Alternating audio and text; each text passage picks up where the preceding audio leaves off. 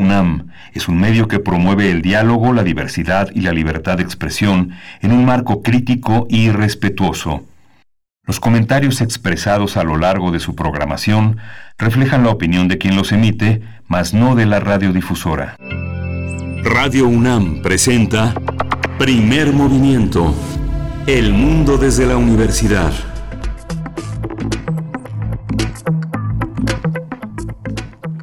Muy buenos días, bienvenidos, bienvenidas a Primer Movimiento. En este lunes 31 de agosto de 2020 estamos al filo de septiembre, al filo de septiembre del año probablemente más sui generis y complejo de eh, los últimos, pues de la era moderna, contemporánea, pues. Son las 7 con 5 minutos de la mañana, hora del centro del país. Mi nombre es Berenice Camacho, les doy la bienvenida si es que se acercan a nosotros a través del 96.1 de FM, si lo hacen también en el 860 de AM o en www.radio.unam.mx. Le doy la bienvenida a mi compañero en esta mañana, Héctor Castañeda, conductor de Resistencia Modulada. El día de hoy, Miguel Ángel Quemain se está tomando su día de vacaciones. Ya saben que lo hace mm, así de esta manera, eh, pues salteada un poquito los lunes, algunos jueves. Así es que, Héctor Castañeda, ¿cómo estás? Del otro lado del micrófono, allá en Adolfo Prieto 133, en la cabina de Radio UNAM. Bienvenido. Hola, Berenice Camacho, ¿cómo te encuentras? Pues un gusto, como siempre, estar delante de los micrófonos de Radio UNAM. Gracias también a Socorro, que está en los controles técnicos, a Frida Saldívar, que también nos acompaña en la producción de este espacio, todos con su sana distancia y con cubrebocas, como esperamos que estén también del otro lado de sus bocinas. Y hoy, Berenice, tenemos un montón de noticias que no sé si me emocionan, no sé si me, si me asustan, pero 31 de agosto 2020 vamos a tener por lo menos dos notas que tienen que ver con inteligencia artificial y con la supuesta guerra fría que parece que se está llevando a cabo, pero de manera virtualizada. Qué interesante, perro, que lo veas así. Ajá, sí, por supuesto. Vamos a tener un inicio de ciencia, un arranque de ciencia, cómo se relaciona la inteligencia artificial con los avances en el estudio de la COVID-19. Lo vamos a conversar con el doctor Félix Castro. Él es doctor en inteligencia artificial por la Universidad Politécnica de Cataluña. Es presidente de la Sociedad Mexicana de Inteligencia Artificial. Y, bueno, después también unimos estas cuestiones con nuestra em, sección de tecnología precisamente, perro.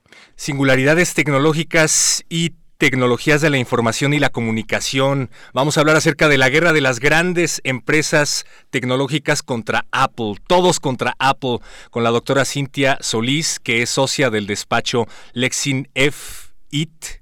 Ella es abogada que tiene que ver con la especialidad de temas tecnológicos. A ese nivel vamos a llegar, para que se despierten con gusto. Por supuesto, bueno, muy, muy movido el tema de la tecnología y ahora que hablabas pues de, Guerra Fría, eh, el día de hoy precisamente es el aniversario número 40, el cuadragésimo aniversario del movimiento político Solidaridad en Polonia. Estaremos hablando con Maciej Cetera, él es embajador de Polonia en México, diplomático de carrera, con maestría en estudios latinoamericanos en la UNAM. Así es que, bueno, vamos a estar hablando profundamente, largo y tendido, sobre este movimiento político que, que dio, eh, que aperturó, que inició pues eh, un proceso muy interesante en toda la región, no solamente en Polonia, eh, pues con miras hacia incluso la caída de Berlín, la, la caída de la Unión Soviética, así es que va a estar muy interesante nuestra nota internacional por ahí de las 8 o 10 de la mañana. Y después de eso vamos a tener la mesa del día, Día Internacional de las Víctimas de Desapariciones Forzadas, con Edgar Cortés, que es defensor de los derechos humanos, licenciado en Derecho, Filosofía y Ciencias Sociales, también investigador del Instituto Mexicano de Derechos Humanos y Democracia. Día Internacional de las Víctimas de Desapariciones Forzadas. Berenice, un crimen muy complejo que cada vez está pues volviendo más y más denso, ¿no?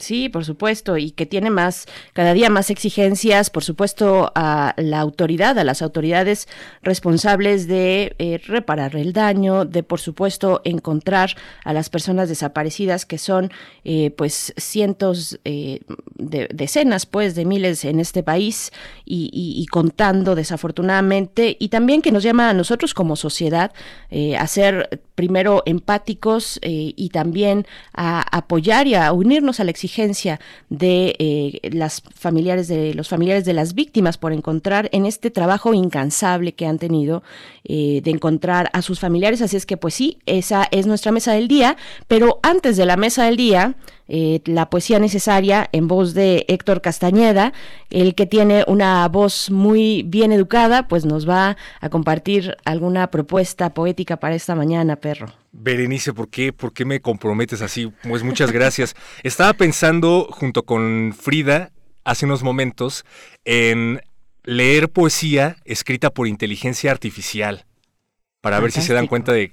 Es más, vamos a tratar de leer dos poemas, uno que sea verídico entre comillas, verídico y otro escrito por inteligencia artificial. Perdón a todas las inteligencias artificiales que nos escuchan. Vamos a leer un poema escrito por un humano y otro poema escrito por una IA y vamos a ver si ustedes logran determinar quién escribió cuál encuentre las cinco diferencias entre las dos. Así es que bueno, así va a estar la poesía necesaria de esta mañana.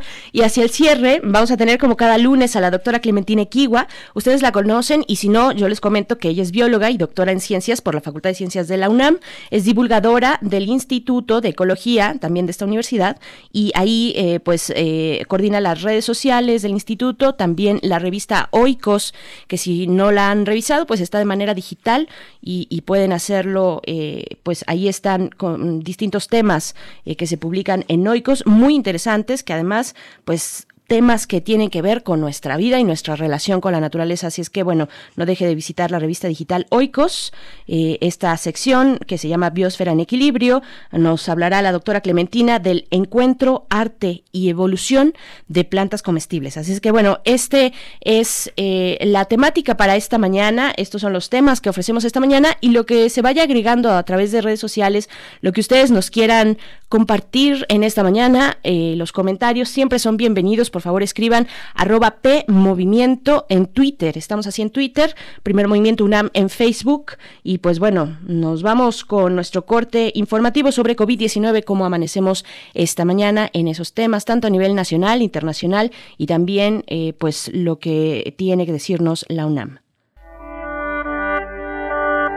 COVID-19. Ante la pandemia, sigamos informados. Radio UNAM. Decir que la Secretaría de Salud informó que el número de decesos por la enfermedad de la COVID-19 aumentó a 64.158 eh, lamentables decesos en nuestro país. Esto de acuerdo con el informe técnico ofrecido ayer por las autoridades sanitarias. Los casos confirmados acumulados se incrementaron a 595.841 y el de sospechosos a 81.151. Y bueno, la Secretaría de Salud también informó que 10 estados de la República cambian al color amarillo del semáforo epidemiológico nacional. Se trata de Sonora, Chihuahua, Tamaulipas, Campeche, Veracruz, Tlaxcala, Guerrero, Oaxaca, Chiapas y Tabasco. Así es, bueno, Colima permanece en color rojo y las entidades que se mantienen en naranja son Baja California, Baja California Sur, Sinaloa, Durango, Zacatecas, Querétaro, Nayarit, Guanajuato, Jalisco, Michoacán, Estado de México, Ciudad de México, Morelos, Puebla, Quintana Roo, Yucatán, Hidalgo, Aguascalientes, San Luis Potosí, Nuevo León y Coahuila. Así, Nuevo León y Coahuila. En información internacional, veré este fin de semana los casos confirmados de coronavirus, SARS-CoV-2, COVID-19, como le quieran decir. A nivel mundial sumaron más de 25 millones. La India es el país que registró más contagios en las últimas 24 horas, con 78.761 casos. De acuerdo con el recuento de la agencia AFP, el número de fallecidos ya es de 842.915 registrados. Y bueno, en información de la Universidad Nacional Autónoma de México, este sábado la UNAM aplicó la prueba de ingreso para cursar una de las 125 licenciaturas que se imparten a los aspirantes que con certificación médica acreditaron padecer COVID-19 los pasados 19 y 20 de agosto. De acuerdo con un comunicado de nuestra Casa de Estudios, de las 10 personas en dicha condición, 8 confirmaron su interés de presentar el examen presencial, de manera presencial, nacional, mientras que las dos restantes notificaron no poder asistir debido a su estado de salud. Este examen fue aplicado cumpliendo todos los protocolos sanitarios, como la sana distancia de 3 metros entre uno y otro aspirante al momento de efectuar la evaluación, y además se constató que portan cubrebocas para iniciar el examen. Al mediodía empezó el examen, Veré. Así es.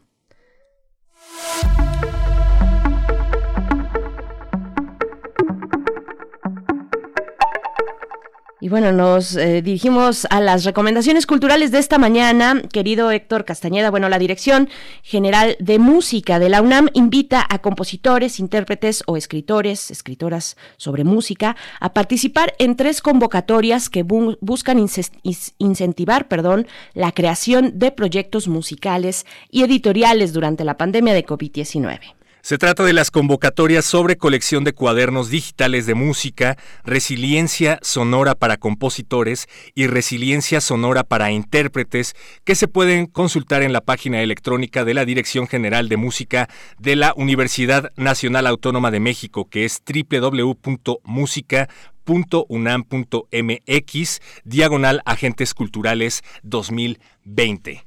Así es, pues bueno, no se pierdan estas convocatorias interesantes para todos los que tienen que ver con eh, la música, con la escritura de la música, la literatura, incluso en torno a la música. Pero, y antes de irnos precisamente, eh, eh, querido Héctor, con música. Nada más dar la bienvenida también a la Radio Universidad de Chihuahua. Por ahí se nos estaba pasando, pero siempre los tenemos muy presentes porque estamos en tres frecuencias cada mañana con ustedes. Eh, son las seis con 16 minutos allá, hora de Chihuahua, y estamos en el 105.3, en el 106.9 y el 105.7. Como cada mañana, bienvenidos, bienvenidas. Vamos a disfrutar juntos esta primera hora, esta hora que tenemos en común y que compartimos entre radios universitarias es un gusto llegar a Chihuahua, así es que va un abrazo para todos y todas las que nos escuchan por allá. Y ahora sí, eh, Héctor, nos vamos con música que vamos a escuchar. Vamos a celebrar a todos los que nos escuchan en las universidades alrededor de todo México con Frank Zappa. Esto se llama Pitches en Regalia.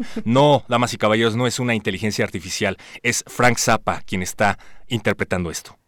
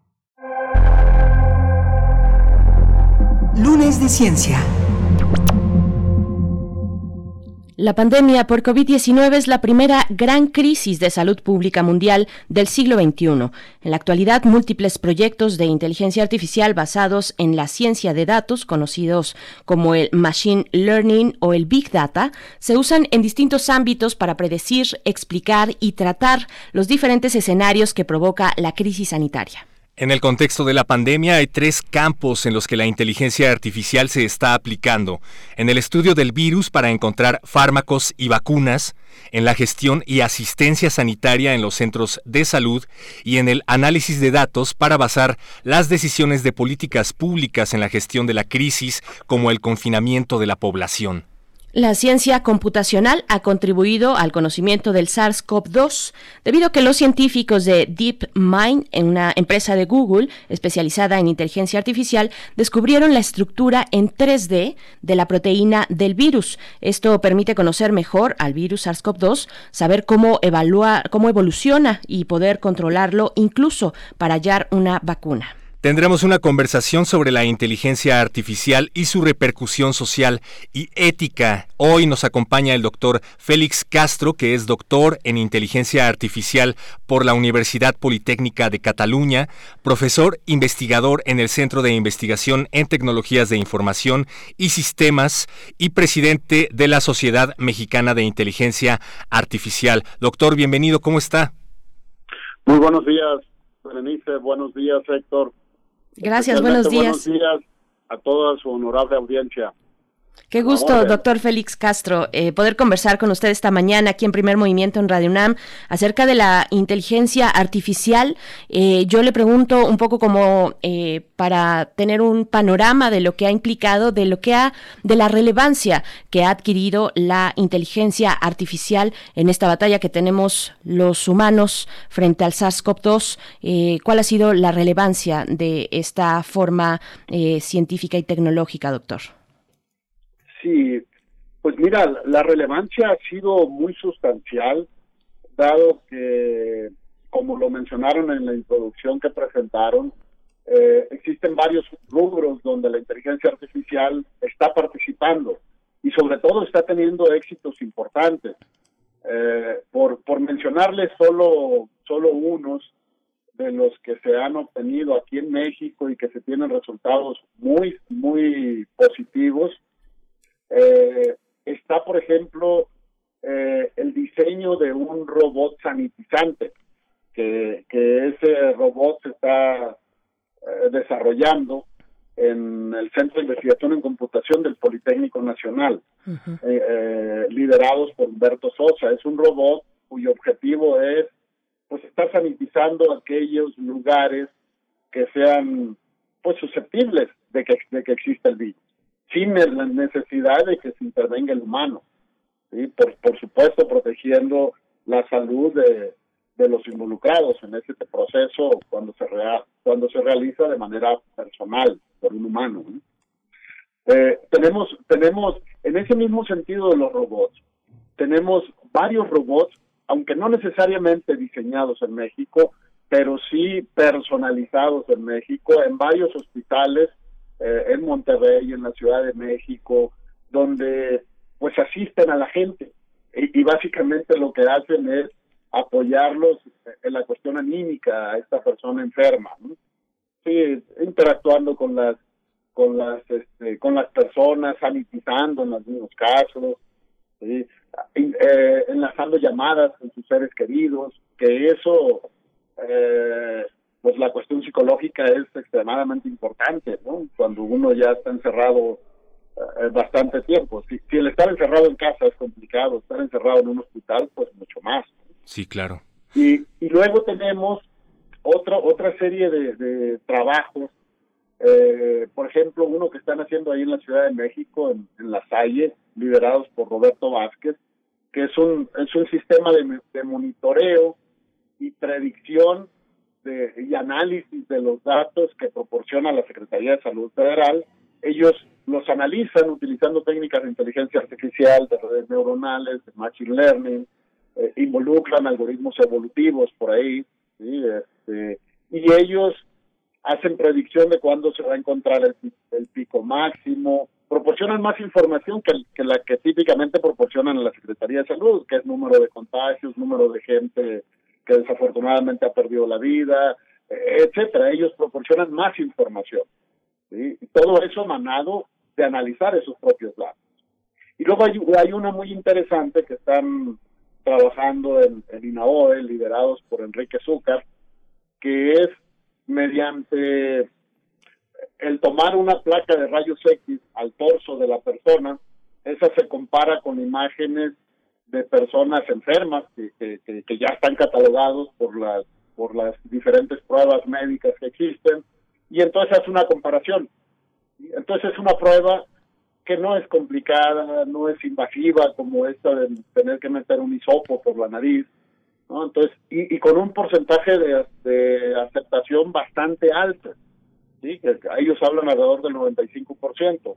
De hecho, esto ya está en próximo a, a, a evaluarse en casos reales por la Secretaría de Salud, el INER y algunas otras instituciones, ¿no? Entonces, la importancia de la inteligencia artificial, ahorita nos estamos centrando en la cuestión médica y, y en torno a COVID-19. Sin embargo, actualmente la inteligencia artificial la vemos en todos lados. La vemos en todos lados. Los que trabajamos con en esta apasionante área, pues hemos visto los resultados desde hace muchos años.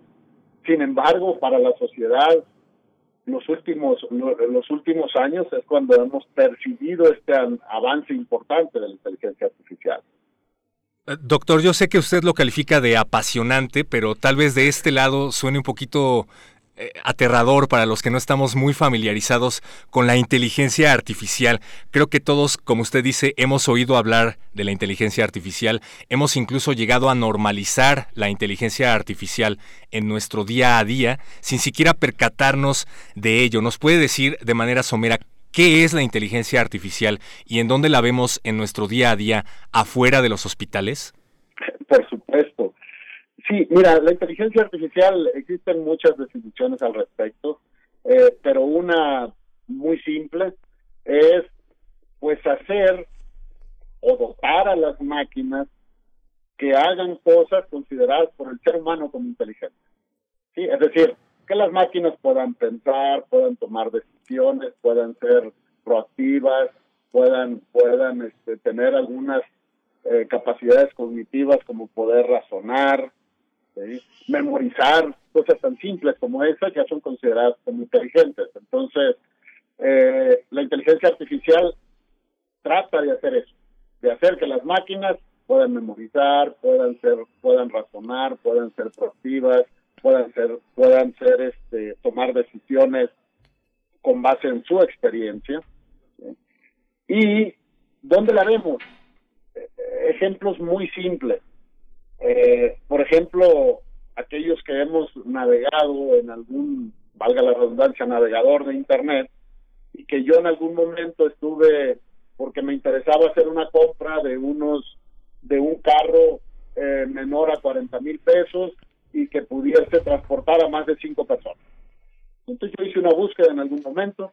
La siguiente vez que yo vuelvo a acceder a ese navegador, pues en ese navegador cuando yo entro, me dice, oye Félix, fíjate que tenemos un carro con estas características y que está en 30 mil pesos. Entonces, ¿qué significa esto? Ya estos, estos navegadores ya están analizando e identifican que yo busqué alguna vez ciertos intereses y cuando cada que entro me están este proporcionando sí este posibles cosas que a mí me interesen. O lo vemos simplemente en, en, en el hogar, por ejemplo, en muchos, muchos tenemos este, estas lavadoras con aquella cuestión difusa, ¿no? Que él, que ella analiza mediante técnicas de inteligencia artificial qué tanto va a lavar la ropa, esta fósil que, que viene, ¿no? O lo vemos en las lavadoras, lo vemos en las propias televisiones en algún momento, prácticamente lo vemos en todos lados ya. Sí, hay aplicaciones móviles que están haciendo entrevistas de trabajo a distancia, ¿no? Con tal de ahorrarse el hecho de que una persona esté cerca de la otra por el tema de la pandemia, hay aplicaciones móviles que te hacen una entrevista de trabajo en donde un algoritmo está decidiendo si pasas a la siguiente prueba o no. Sí, lo, lo vemos ahí, lo vemos, lo vemos, este, también por ejemplo existen ya herramientas, algo muy común, en, las redes sociales, lo que la mayoría de los jóvenes ya, ya las usan, estos llamados bots, que son pues avatars o asistentes que hacen la vez de alguien del otro lado de la máquina. Y entonces nosotros le hacemos preguntas, nos contestan, nos hacen preguntas, nosotros contestamos, y para nosotros es completamente transparente eso. Entonces, este, sí se, se, aplica para muchas cosas, por ejemplo, en, la Feria Universitaria del Libro vamos a tener ahora algo muy similar a eso que mencionas. Vamos a tener una chica rusa que está en Estados Unidos que nos va a presentar una plática de cómo hacer transcripciones de audioconferencias en tiempos de la pandemia. Entonces, sin necesidad de tener que estar escribiendo, ella hace la, la transcripción de esa audioconferencia. ¿no? Entonces, hay, hay muchas aplicaciones muy palpable. Por supuesto. Doctor Félix Castro, eh, yo le preguntaría también sobre la dimensión ética del uso de la tecnología. Estábamos hablando hace un momento del Big Data, por ejemplo, y países como Corea del Sur han monitoreado los casos de su población a partir de, los datos que van arrojando un seguimiento mediante los teléfonos celulares de la población. Eh, ¿Dónde nos pone, digamos, esta pandemia en esos términos, en términos de pensar en, en la vigilancia que se pueda tener hacia la población por parte de quienes están detrás o en el manejo de estos datos? Datos o también eh, las, las cuestiones eh, éticas de eh, el mismo uso de los datos, de la protección de los datos, en fin, hay, hay toda una serie de cuestiones éticas alrededor del uso de la tecnología en estos momentos, ¿no? Que, que bueno, esta decisión de Corea del Sur le ha llevado a tener el pulso muy cercano y muy preciso de la población y de los casos, pero tiene esos otros lados B o los lados, lados B de la, de la información y de la inteligencia artificial, en este caso expresada en Big Data, ¿no? Sí, por supuesto. Eh, a, lo largo de los años hemos visto que todas las los, este, revoluciones tecnológicas o todos los avances tecnológicos, pues tienen sus ventajas y posibles desventajas. Y digo posibles porque porque no necesariamente se dan, pero están ahí, ¿no? ahora con, con en tiempos de esta pandemia y desde antes de la pandemia incluso, ¿no? El hecho de nosotros eh, estar navegando en diferentes redes sociales, sitios, reuniones, aplicaciones de tecnología eh, a distancia, pues vamos dejando datos. Y esos datos, pues por supuesto, si alguien los, los, los analiza, los puede utilizar no de la mejor forma posible. Entonces, aquí hace falta todavía regulaciones más fuertes en, ese sentido que tengan que ver con la protección de datos, este, porque evidentemente, pues, eh, como el ejemplo que yo puse, luego también así, si tú dejaste tu teléfono, luego te están hablando por teléfono, porque no existen eh, forma, formalmente eh, leyes y seguimiento de esas leyes que te permitan aquellas personas que hacen mal uso de la información que uno genera al utilizar estos entornos, pues hagan mal uso de ellos.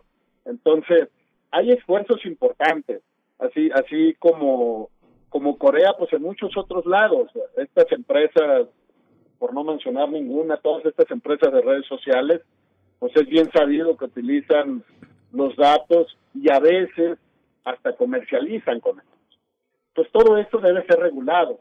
De hecho, déjenme decirles que en febrero de este año tuvimos un foro en, en la Comisión de Ciencia y Tecnología de la Cámara de Senadores, donde tuvimos la oportunidad de estar varios colegas que, trabajamos con cosas de inteligencia artificial y, y varios levantamos la voz y levantamos la mano diciendo, cuidado señores, es necesario hacer regulaciones en términos de inteligencia artificial.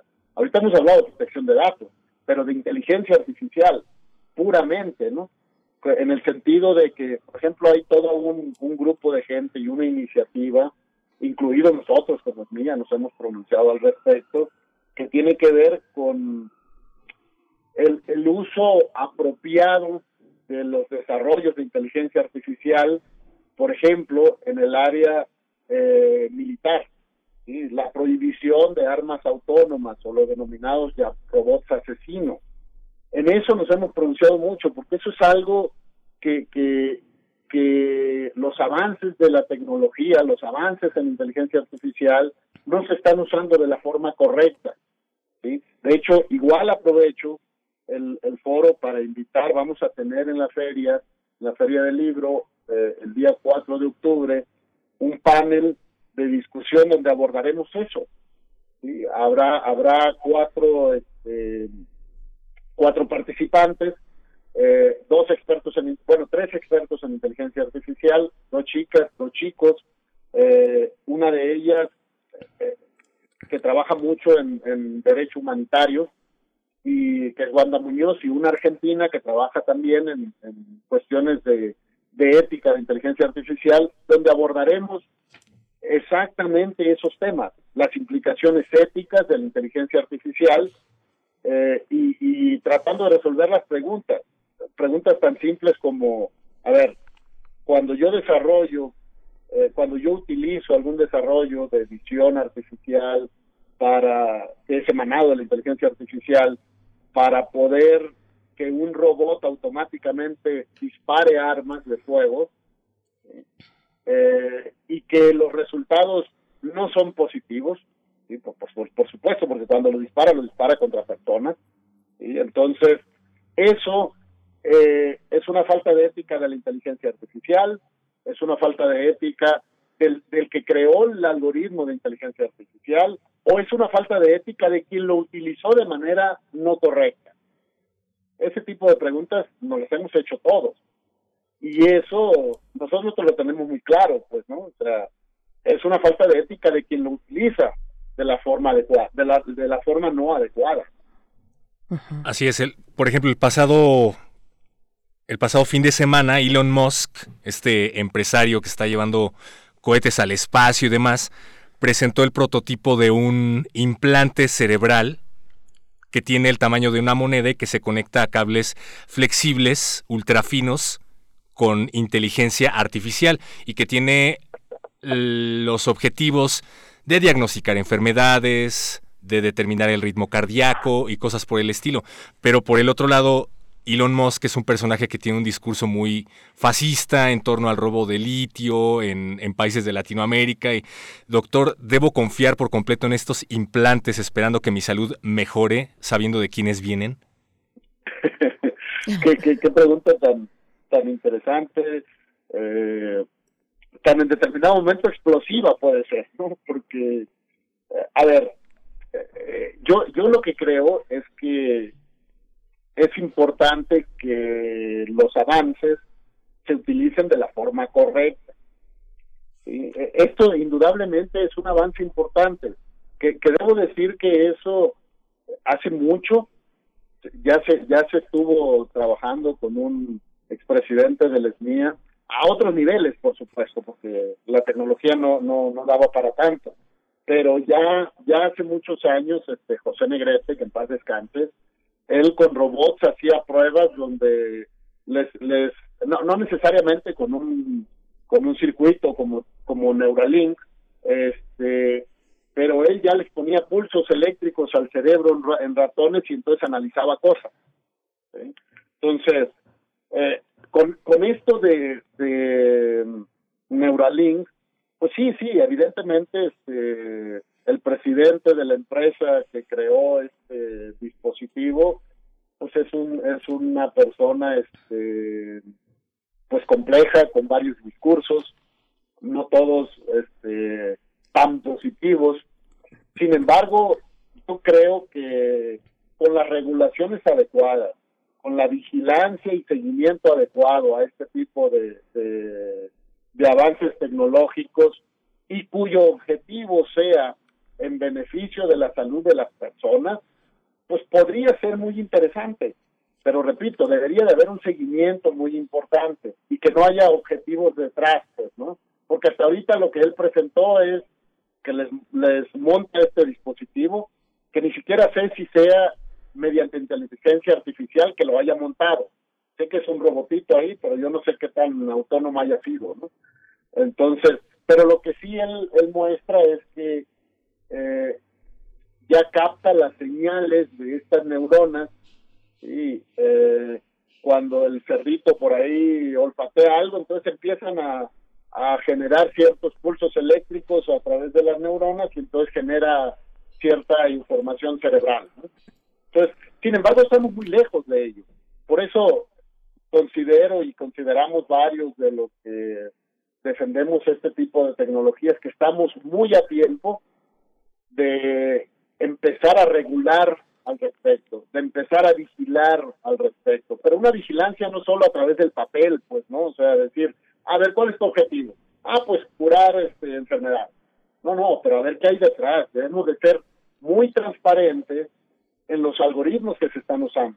No solo decir qué algoritmo, sino ser transparentes en el procedimiento que hace ese algoritmo.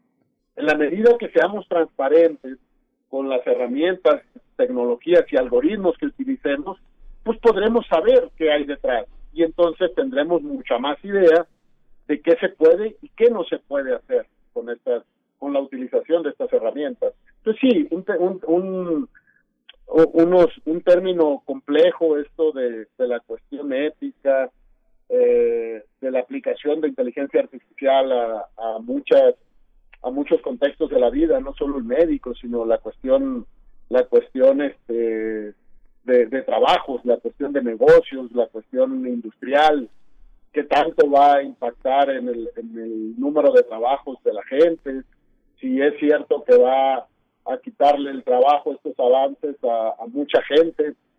Pues por supuesto que, que aquellos trabajos que sean muy repetitivos, está demostrado que las máquinas lo hacen mejor que el ser humano.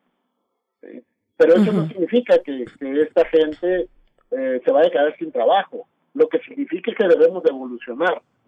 Y entonces tener trabajos de más alto nivel, tener trabajos que nos permitan eh, en determinado momento estar desarrollando estas herramientas, ¿sí? Eh, y, esto pues tiene sus ventajas y tiene sus desventajas, por supuesto. Estamos... pero Estamos nada más eh, decir que estamos con el doctor Félix Castro. Él es profesor investigador en el Centro de Investigación en Tecnologías de Información y Sistemas de la Universidad Autónoma del Estado de Hidalgo, que desde el 28 de agosto y hasta el 6 de septiembre tienen de manera virtual, además, hablando de todo esto, de manera virtual su feria universitaria del libro que va en su edición número 33. Y, y bueno, antes de empezar a despedirnos, mm, doctor, yo le pregunto, eh, muchos procesos, muchos procesos políticos, sociales se han acelerado con, con, la pandemia, o al menos eso dicen incluso historiadores, analistas y demás. Eh, y, la pregunta es eh, si se han acelerado también los procesos con respecto a la inteligencia artificial ahora con la pandemia de la COVID-19. ¿Cómo ha estado esta cuestión, doctor? Pues mira, tanto como acelerarse los, los procesos, no lo sé creo que sí se han utilizado más cosas de inteligencia artificial de lo que se utilizaban antes. ¿Vale? Eh, eh, eso, eso sí estoy seguro. Por ejemplo, eh, en entornos educativos, pues se han utilizado más herramientas de apoyo a la toma de decisiones de los profesores.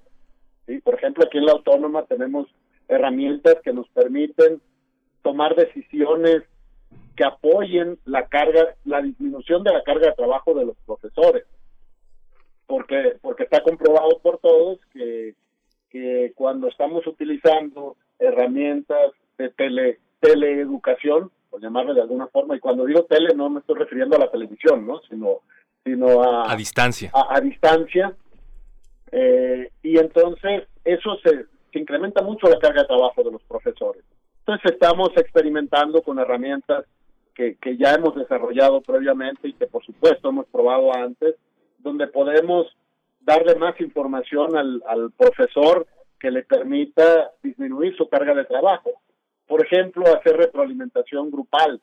identifica comportamientos de los estudiantes similares y les retroalimenta en grupo en lugar de hacerlo individual, lo cual, pues, por supuesto, disminuye enormemente la carga de trabajo de los profesores. Y eso le permite dedicar ese tiempo, pues, a implementar mejores características en su curso a distancia, eh, eh, entre otras cosas. Entonces, por supuesto que, la pandemia ha, este, alimentado el que la mayoría al utilizar herramientas eh, de trabajo en casa, etcétera, pues esto hemos utilizado más herramientas de inteligencia artificial. Por supuesto que sí.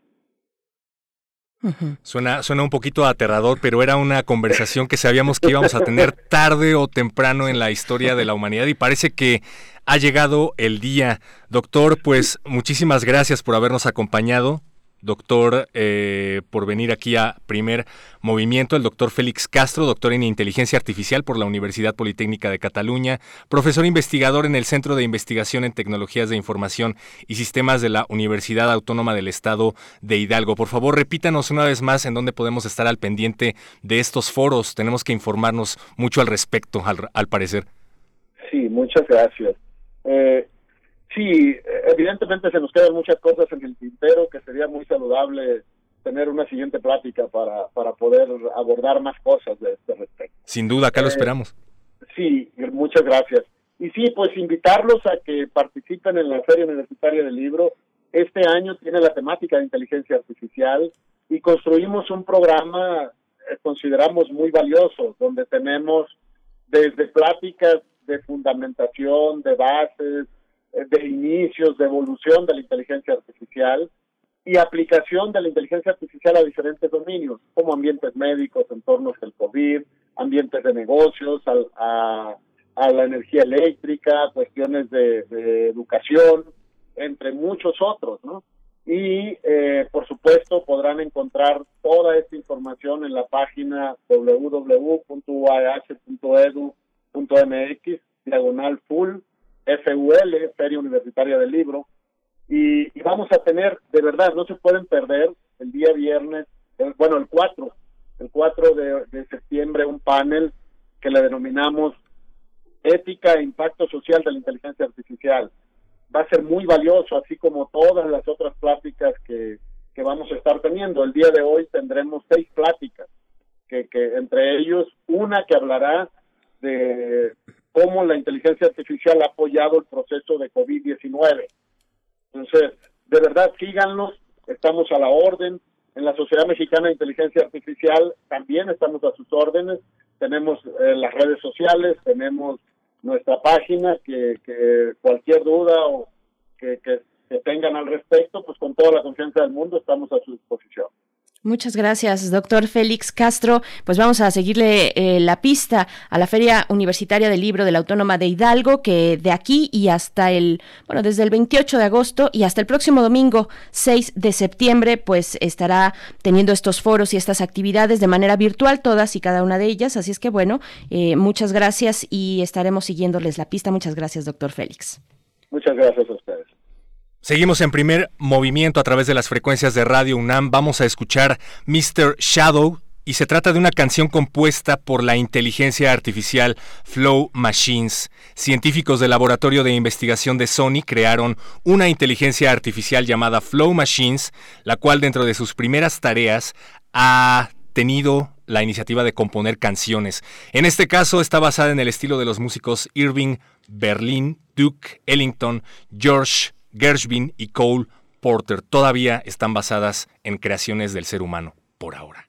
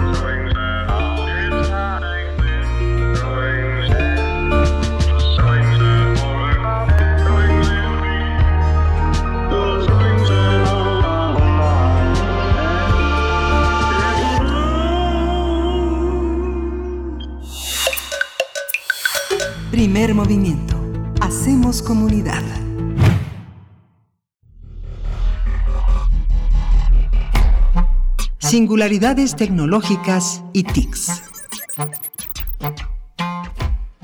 Bueno, pues nos seguimos con el tema de la tecnología para llegar a esta sección y doy la bienvenida a la doctora Cintia Solís. Ella es socia del despacho Lexinfit, es abogada y catedrática de la Secretaría de Marina y del Instituto Politécnico Nacional. Nos acompaña aquí eh, en diversas ocasiones en esta sección para hablar eh, ahora de la guerra, mm, una guerra comercial en contra de, de Apple. ¿Cómo están estas cuestiones, doctora Cintia Solís? Gracias por estar en primer movimiento una vez más. ¿Cómo estás? Berenice, ¿qué tal? Mucho gusto. Eh, muy buenos días. Pues está está súper interesante porque ahorita se está librando una cosa que en los mundos de la tecnología se está llamando eh, la batalla de los gigantes, que justamente tiene que ver con todas esas demandas que varios grandes en la industria tecnológica están dando una batalla legal contra Apple. ¿Como quiénes? Pues Ahorita ya eh, está Facebook, por ahí también ya se sumó Spotify, eh, Epic Games, que creo que fue la más famosa que tal vez todos los demás en el auditorio conocen, pues porque ya se volvió un escándalo además mediático, ya no solamente legal. Y bueno, ¿qué hay detrás de todo esto? La verdad es que, pues, como en todas las batallas legales, cada una de las partes tiene un poco de razón, ¿no? Sí. Y pues aquí resulta que eh, las condiciones generales de utilización o los términos y condiciones de uso de Apple, cuando cualquier persona descarga una aplicación móvil o hace una compra dentro de la tienda de App Store, le retienen al, al fabricante 30%, es decir, que por ejemplo en Spotify, si nuestra membresía cuesta 100 pesos y nos descuentan cada mes 100 pesos, Spotify solamente le llegan 70. Ahora, obviamente, pues eso ya estaba pactado en el contrato, por lo que Apple dice, bueno, pues yo tengo derecho porque ahora sí que se te dijo, se te indicó, se te informó, y aún así dijiste, sí quiero tener ahí alojada mi, mi, mi aplicación en la App Store. Eh, el problema, y por lo cual ahora se suma Facebook, es porque no sé si ustedes eh, se han dado cuenta que en las cuentas de Facebook hay, existe la posibilidad de apoyar a las empresas pequeñas. eh, entonces, incluso sobre esos apoyos, Apple está reteniendo el 30%. Eh, entonces lo que dicen es, oye, a ver, espérate, ¿no? Si estamos lanzando como Apple campañas en las cuales no vamos a cobrar, o sea, estamos nosotros como Facebook, este, eh, digamos, haciendo esto de forma gratuita y estamos renunciando a cobrar casi casi un año completo, ¿por qué tú te vas a tener que quedar con 30% del apoyo que se le va a brindar al propio este microempresario, ¿no? ¿Y por qué? Pues justamente porque es parte de, o sea, si tú apoyas a una a una empresa, este y, y en las, o sea, si tú pagas a través del App Store algo como apoyo a los emprendedores, pues ellos dicen, pues de todas maneras, cualquier pago aquí dice claramente en mis condiciones que cualquier pago se le retire el 30% por comisión. Y ahí es cuando Facebook levanta la mano y dice, no, espérame, yo también me voy a unir a Spotify, me voy a unir a Tinder también. O sea, hay una, una cantidad impresionante de, de empresas fabricantes de aplicaciones móviles que ya están demandando a Apple en distintas jurisdicciones. Y no solo eso, la parte que viene mucho más importante, creo yo, es que ahora también los propios estados están eh, dándose cuenta de esta situación. Por ejemplo, eh, igual también en este año, hace casi un mes, Kaspersky demandó a Apple por posición dominante, eh, que esa es la, digamos, ese es el término genérico que se está utilizando, ¿no? Abuso de, de, de, posición dominante. Eh, y entonces la autoridad rusa de competencia económica dijo, a ver, a ver, vamos a revisar esto.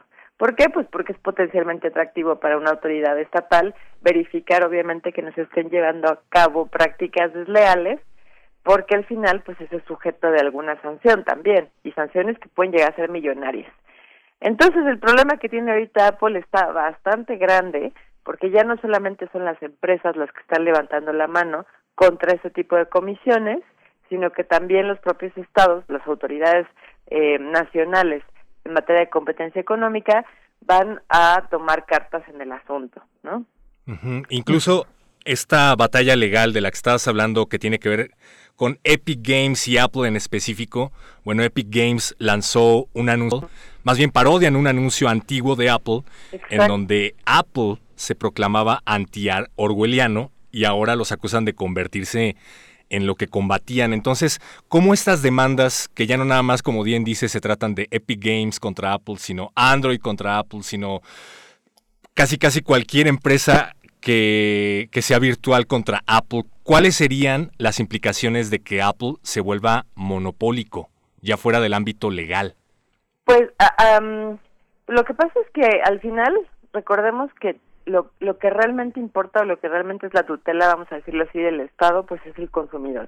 O sea, las reglas de anti, eh, antimonopolios están hechas para dos cosas. Uno, para la libre competencia, es decir, para eh, tratar de, de, generar un entorno de, de, libre de libre competencia económica, es decir, que no haya actores que abusen justamente de esas posiciones dominantes, sino que cualquier actor pueda sanamente estar ofreciendo sus productos y servicios. Y, y el interés final es el consumidor porque obviamente siempre que se trata de prácticas monopólicas quien acaba pagando los platos rotos es el consumidor.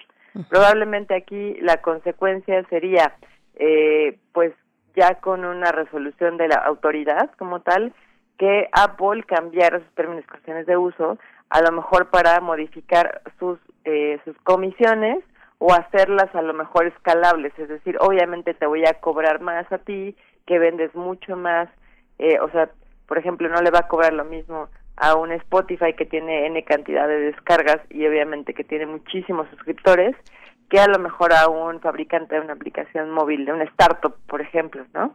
O a lo mejor cambiar las comisiones. Una primera descarga te va a costar 30% de, de, del costo, pero después descargas subsecuentes son puntos, tal vez vayan a bajar a 10%, 15%, todo esto con la visión de beneficiar al consumidor.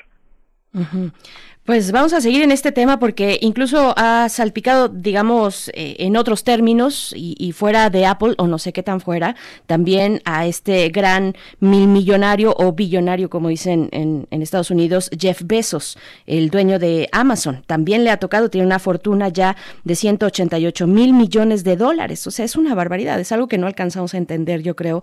Y pues sigamos con estos temas. Doctora Cintia Solís, muchas gracias por compartir eh, el primer movimiento y nos encontramos pronto. Muchísimas gracias, Berenice Héctor. Que tengan un excelente día. Hasta luego. Hasta luego, igualmente. Pues son las 7 con 59 minutos. Fíjense, fíjate, Héctor, que estoy en el país precisamente eh, viendo esta nota sobre Jeff Bezos y bueno, hacen una lista de los mil millonarios más acaudalados del planeta. En el número uno encabeza Jeff Bezos, después Bill Gates, Mark Zuckerberg, el dueño de Facebook, Elon Musk, que hablabas de él hace un momento, de Tesla, y en fin, así hacia abajo, eh, por ahí está Inditex en el número 16, Walmart en el 17 en fin, hay mucho que seguir conversando al respecto, pero eso será en la siguiente hora porque nos despedimos de Chihuahua, de la Radio Universidad de Chihuahua. Mañana nos volvemos a encontrar a partir de las 6 de la mañana, hora de Chihuahua. Por ahora nos vamos al corte. Vámonos al corte, estamos en primer movimiento. Síguenos en redes sociales. Encuéntranos en Facebook como Primer Movimiento y en Twitter como arroba PMovimiento. Hagamos comunidad.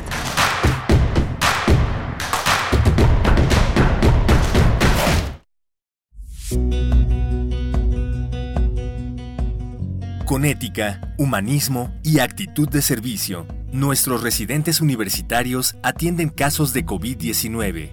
Ellas y ellos necesitan nuestro apoyo. Participa en la campaña Dona un Kit, protege a un residente. Con tu apoyo donaremos batas desechables, gorros, cubrebotas, cubrebocas y demás material de protección. Costo de cada kit 314 pesos. Donativos a partir de 100 pesos. Estos son nuestros datos bancarios.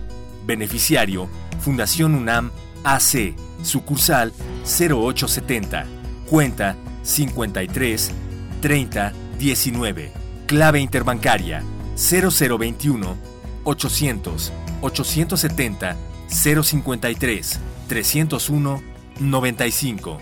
Notifica tu donativo al correo servicios@funam.mx. Muchas gracias por apoyarnos. La UNAM, siempre al servicio de la nación.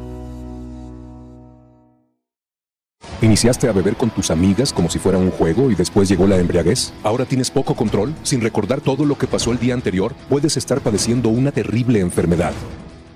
Mayor información al 5705-5802. Lada sin costo 800-561-3368. Gracias por quedarte en casa. Gracias por pensar en los demás. Gracias por hacer hasta lo imposible para conservar los empleos de la gente por dar la batalla todos los días a pesar de los riesgos, por esforzarte para que México no se detenga, porque a pesar de la desinformación y la falta de apoyo, tú has hecho lo correcto. Demostremos una vez más que a pesar de ellos, México no se rinde jamás. México resiste. Movimiento Ciudadano. Habla Andrés Manuel López Obrador. Nuestro más sincero pésame a los familiares de quienes han perdido la vida por la pandemia Gracias al pueblo de México por cuidarse, por cuidar a otros. Gracias a médicos, a enfermeras, héroes, heroínas que están salvando vidas. Una buena. Vamos a producir en México la vacuna y va a estar al alcance de todos. Va a ser gratuita. Ánimo. Segundo informe. Gobierno de México. En la imaginación surgen las notas que quedan escritas para siempre en una partitura Desde ese momento, sin importar cuándo fueron creadas, al tocarlas, se vuelven tiempo presente. Muchos instrumentos se juntarán en el mismo espacio y a una señal nacerá la pieza que entrará por tus oídos. Súmate a la experiencia de revivir la música. Escucha a la OFUNAM todos los domingos a las 12 horas por el 96.1 de FM. Radio UNAM, Experiencia Sonora.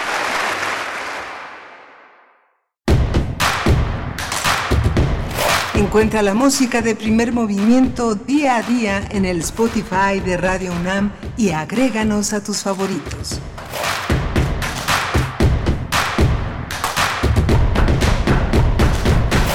Ya volvimos a primer movimiento. Bienvenidos, bienvenidas los que se suman a esta segunda hora de transmisión. Hoy que es lunes 31 de agosto, se nos fue el mes e inicia septiembre. Eh, son las 8 con 3 minutos de la mañana y les saludamos haciendo radio totalmente en vivo, radio pública, radio universitaria a través de las frecuencias del 96.1 y también en el 860 de AM, el alma mater del cuadrante.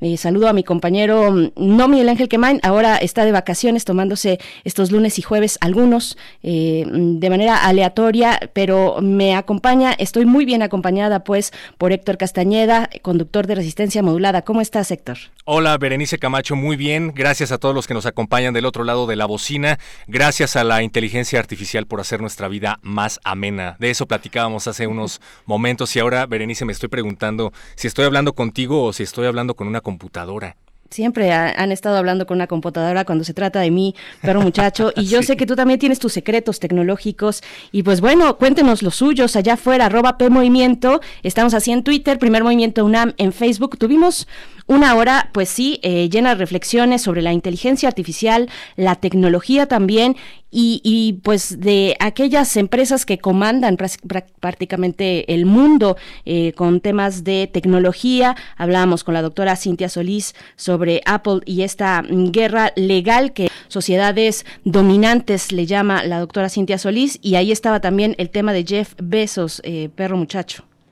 el tema de Jeff Bezos y el tema que está cobrando cada vez más y más relevancia. No lo quiero decir tal cual porque no es algo de lo que se haya hablado de manera tangible, pero se habla de una especie de guerra fría virtualizada, ¿no? El tema de las aplicaciones móviles que están empezando a cobrar cada vez más y más relevancia, pero no nada más en el ámbito económico, sino en el político y en el social. Y parece que después de esta pandemia nunca nada va a ser lo mismo para bien o, para mal, veré.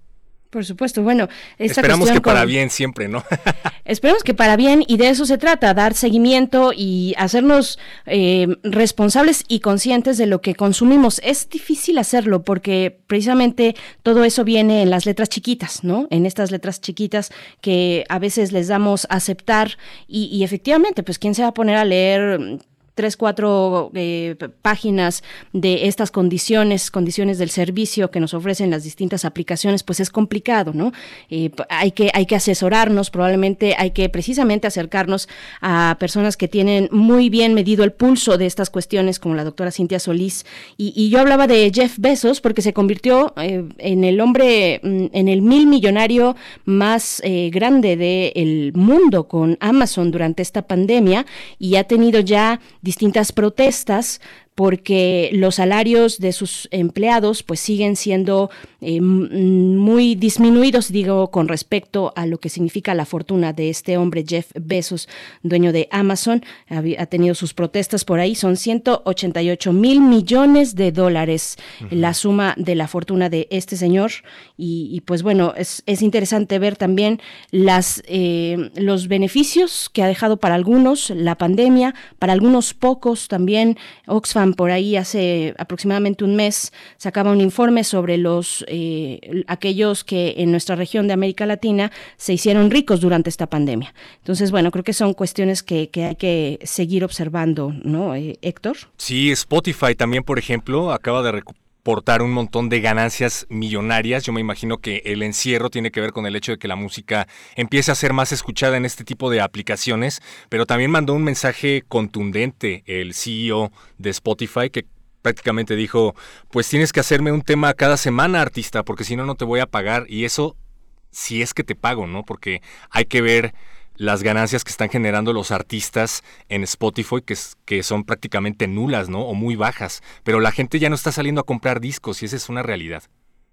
Pues sí, finalmente lo decía eh, Cintia Solís, son los consumidores o los eh, usuarios de estas, somos los usuarios de estas plataformas, pero también los creadores, los que terminan pagando pues este tipo de condiciones que son, que son injustas a todas luces, están ya ahí en el papel, pero se, se pueden y se deben replantear, me parece, para tener dinámicas mucho más equitativas respecto a la creación de contenidos, al consumo de contenidos, en fin, una una discusión interesante que hemos tenido durante toda esta mañana. Y bueno, saludamos también, eh, perro muchacho, a la radio Nicolaita. Estamos llegando a Morelia a través del 104.3 en este acuerdo con la Universidad Michoacana de San Nicolás de Hidalgo. Un saludo, un abrazo, bienvenidos, buenos días. Vamos a tener durante esta hora, eh, pues vamos a tener una conversación muy interesante en unos momentos más con Maciej Gietara, él es embajador de Polonia en México hablaremos del 40 aniversario del movimiento político Solidaridad en aquel país que pues detonó muchas otras cuestiones en la región y que finalmente también se relaciona directamente con la caída del muro de Berlín, con la caída de la Unión Soviética, en fin, va a estar muy interesante. El embajador de Polonia en México es diplomático de carrera con maestría en estudios latinoamericanos en nuestra universidad, así es que esto en unos momentos más, eh, perro muchacho. Vamos a escuchar, si les parece, algo que viene directamente de Polonia, se llama Manos Aladas de Eneg, un grupo de folk, ska y rock polaco.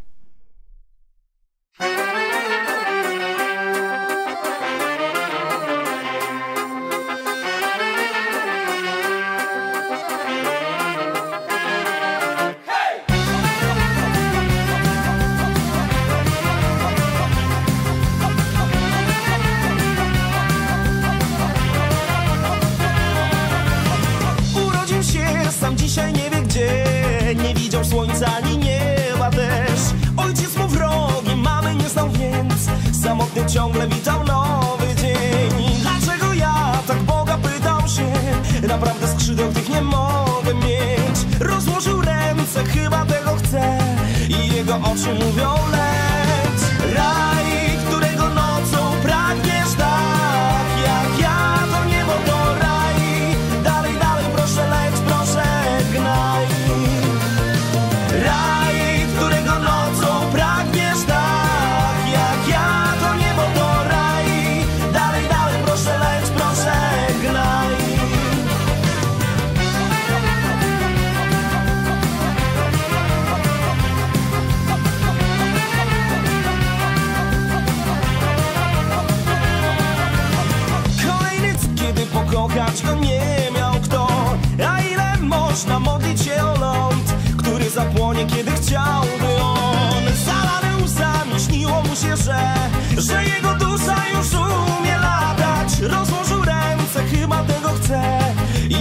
我却。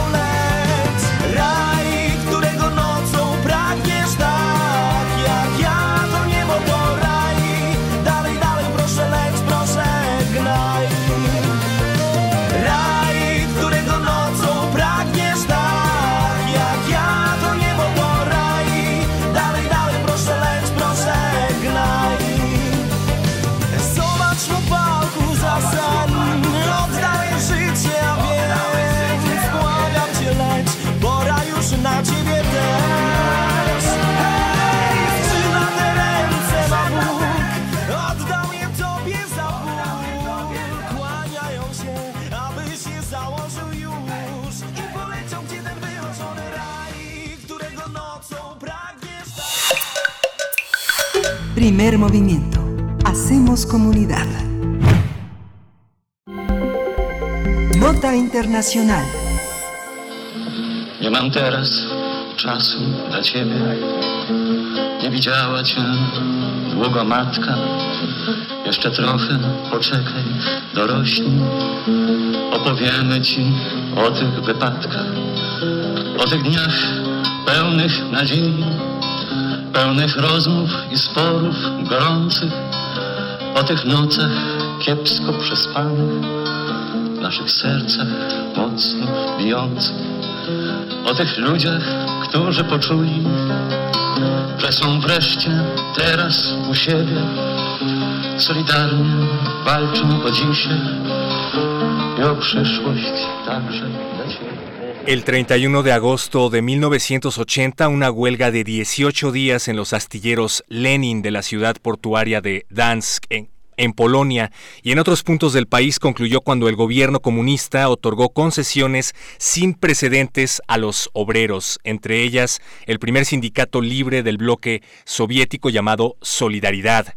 El líder de ese movimiento fue un ex electricista polaco y ferviente católico llamado Lech Walesa.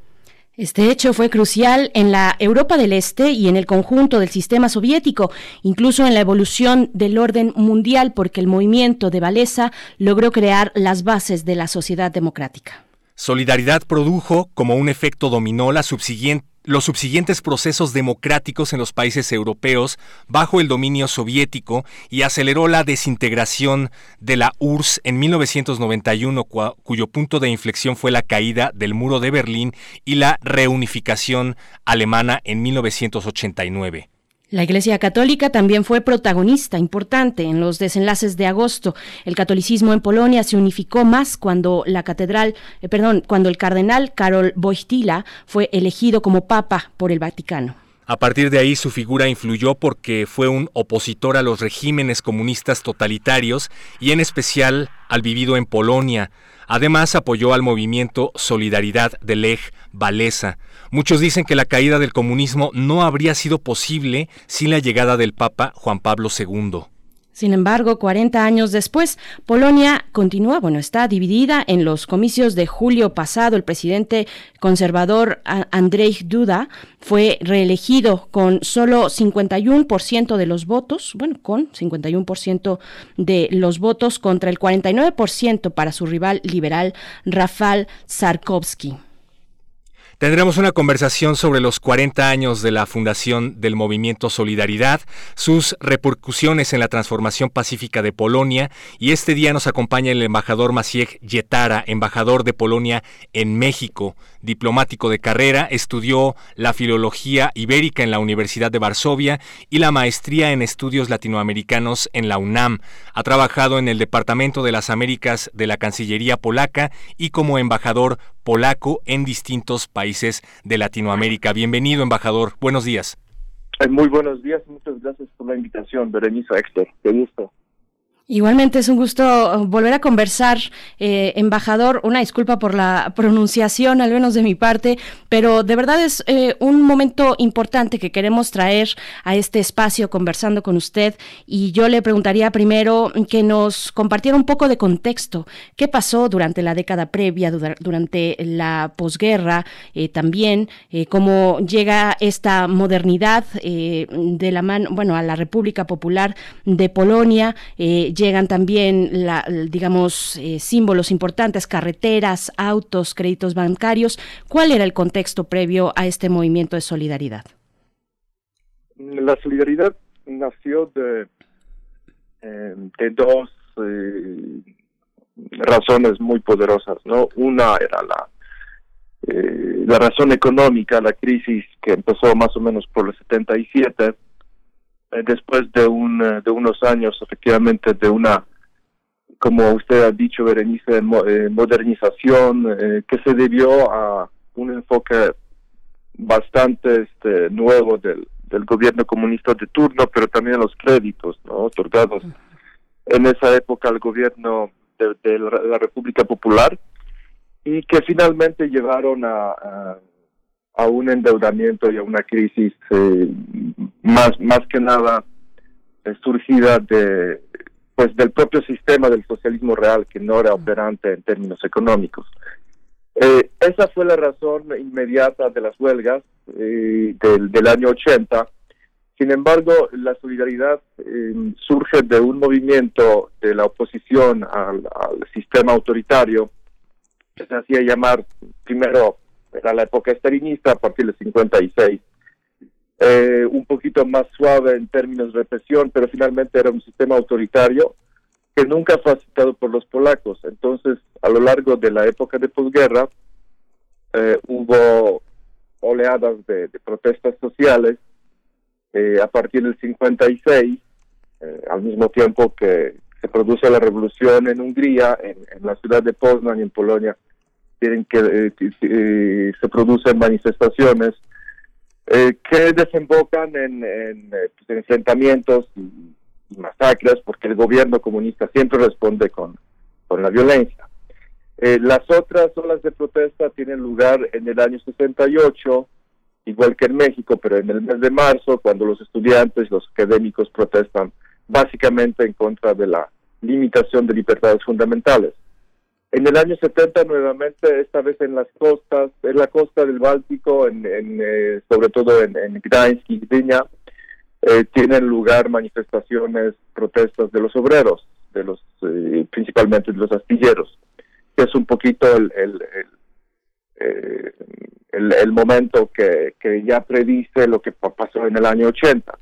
Y esa vez nuevamente el gobierno responde con violencia, eh, mueren cientos de personas, en, eh, pues no son enfrentamientos porque los obreros realmente no tienen ninguna fuerza, ¿no? Simplemente el ejército eh, saca eh, su, su, poder, los tanques, este, y, masacra a, a, las multitudes que protestan, pues en contra de las condiciones sociales, pero también en contra de del sistema autoritario. Y finalmente en el 76 también hay unas huelgas que desembocan en represiones. Y en ese mismo año nace una organización importantísima que se llamaba Comité de Defensa de los Obreros, eh, que reúne a intelectuales y a, obreros que no están de acuerdo con el régimen, ¿no?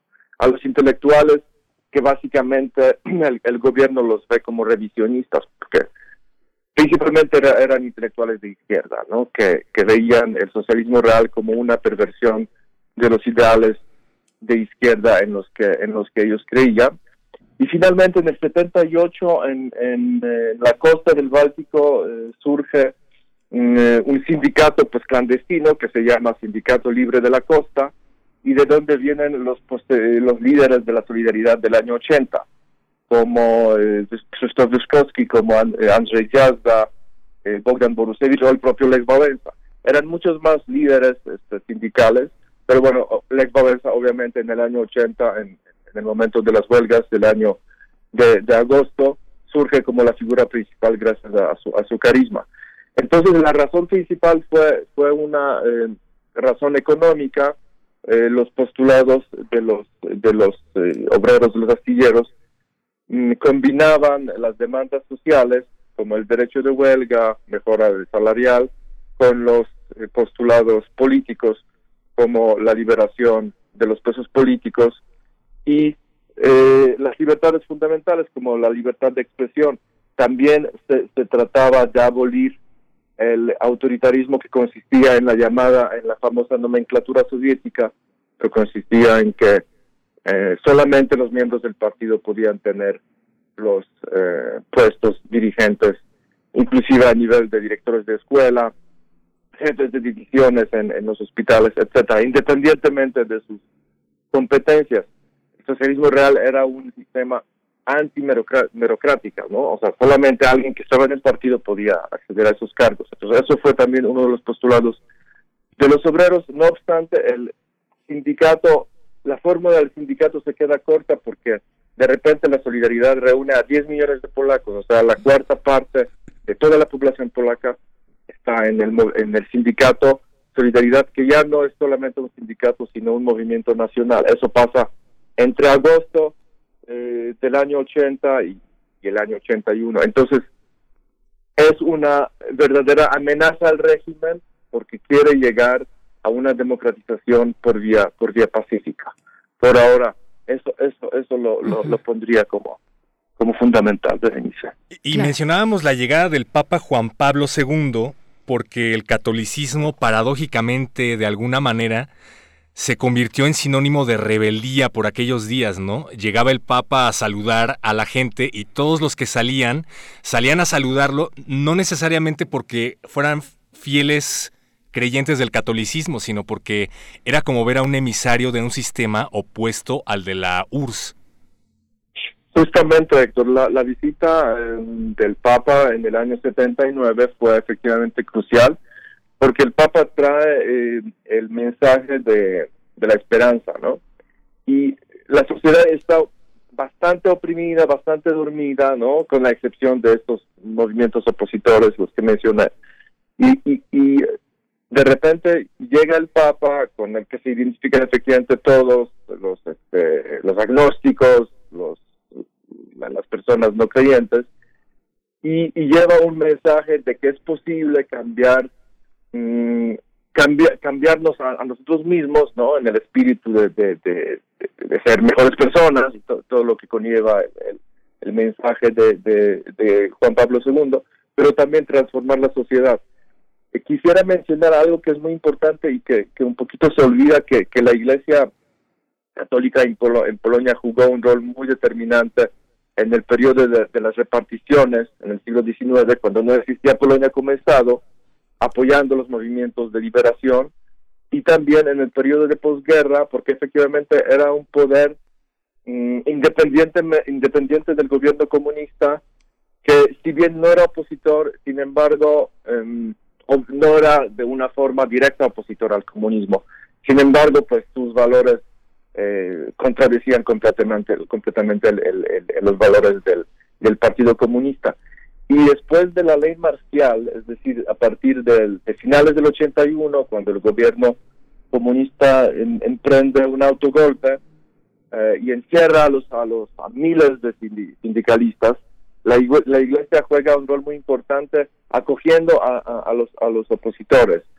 Eh, yo creo que solamente, bueno, el caso que yo conozco bien es de Chile, de la las parroquias de solidaridad que acogían, por ejemplo, a los a los militantes de, del MIR, ¿no? Y a los a los eh, opositores este, al régimen de Pinochet. Entonces, el, la Iglesia jugó un rol muy parecido, fue un refugio para todos. En, el movimiento Solidaridad había, por ejemplo, muchas personas de origen judío, ¿no?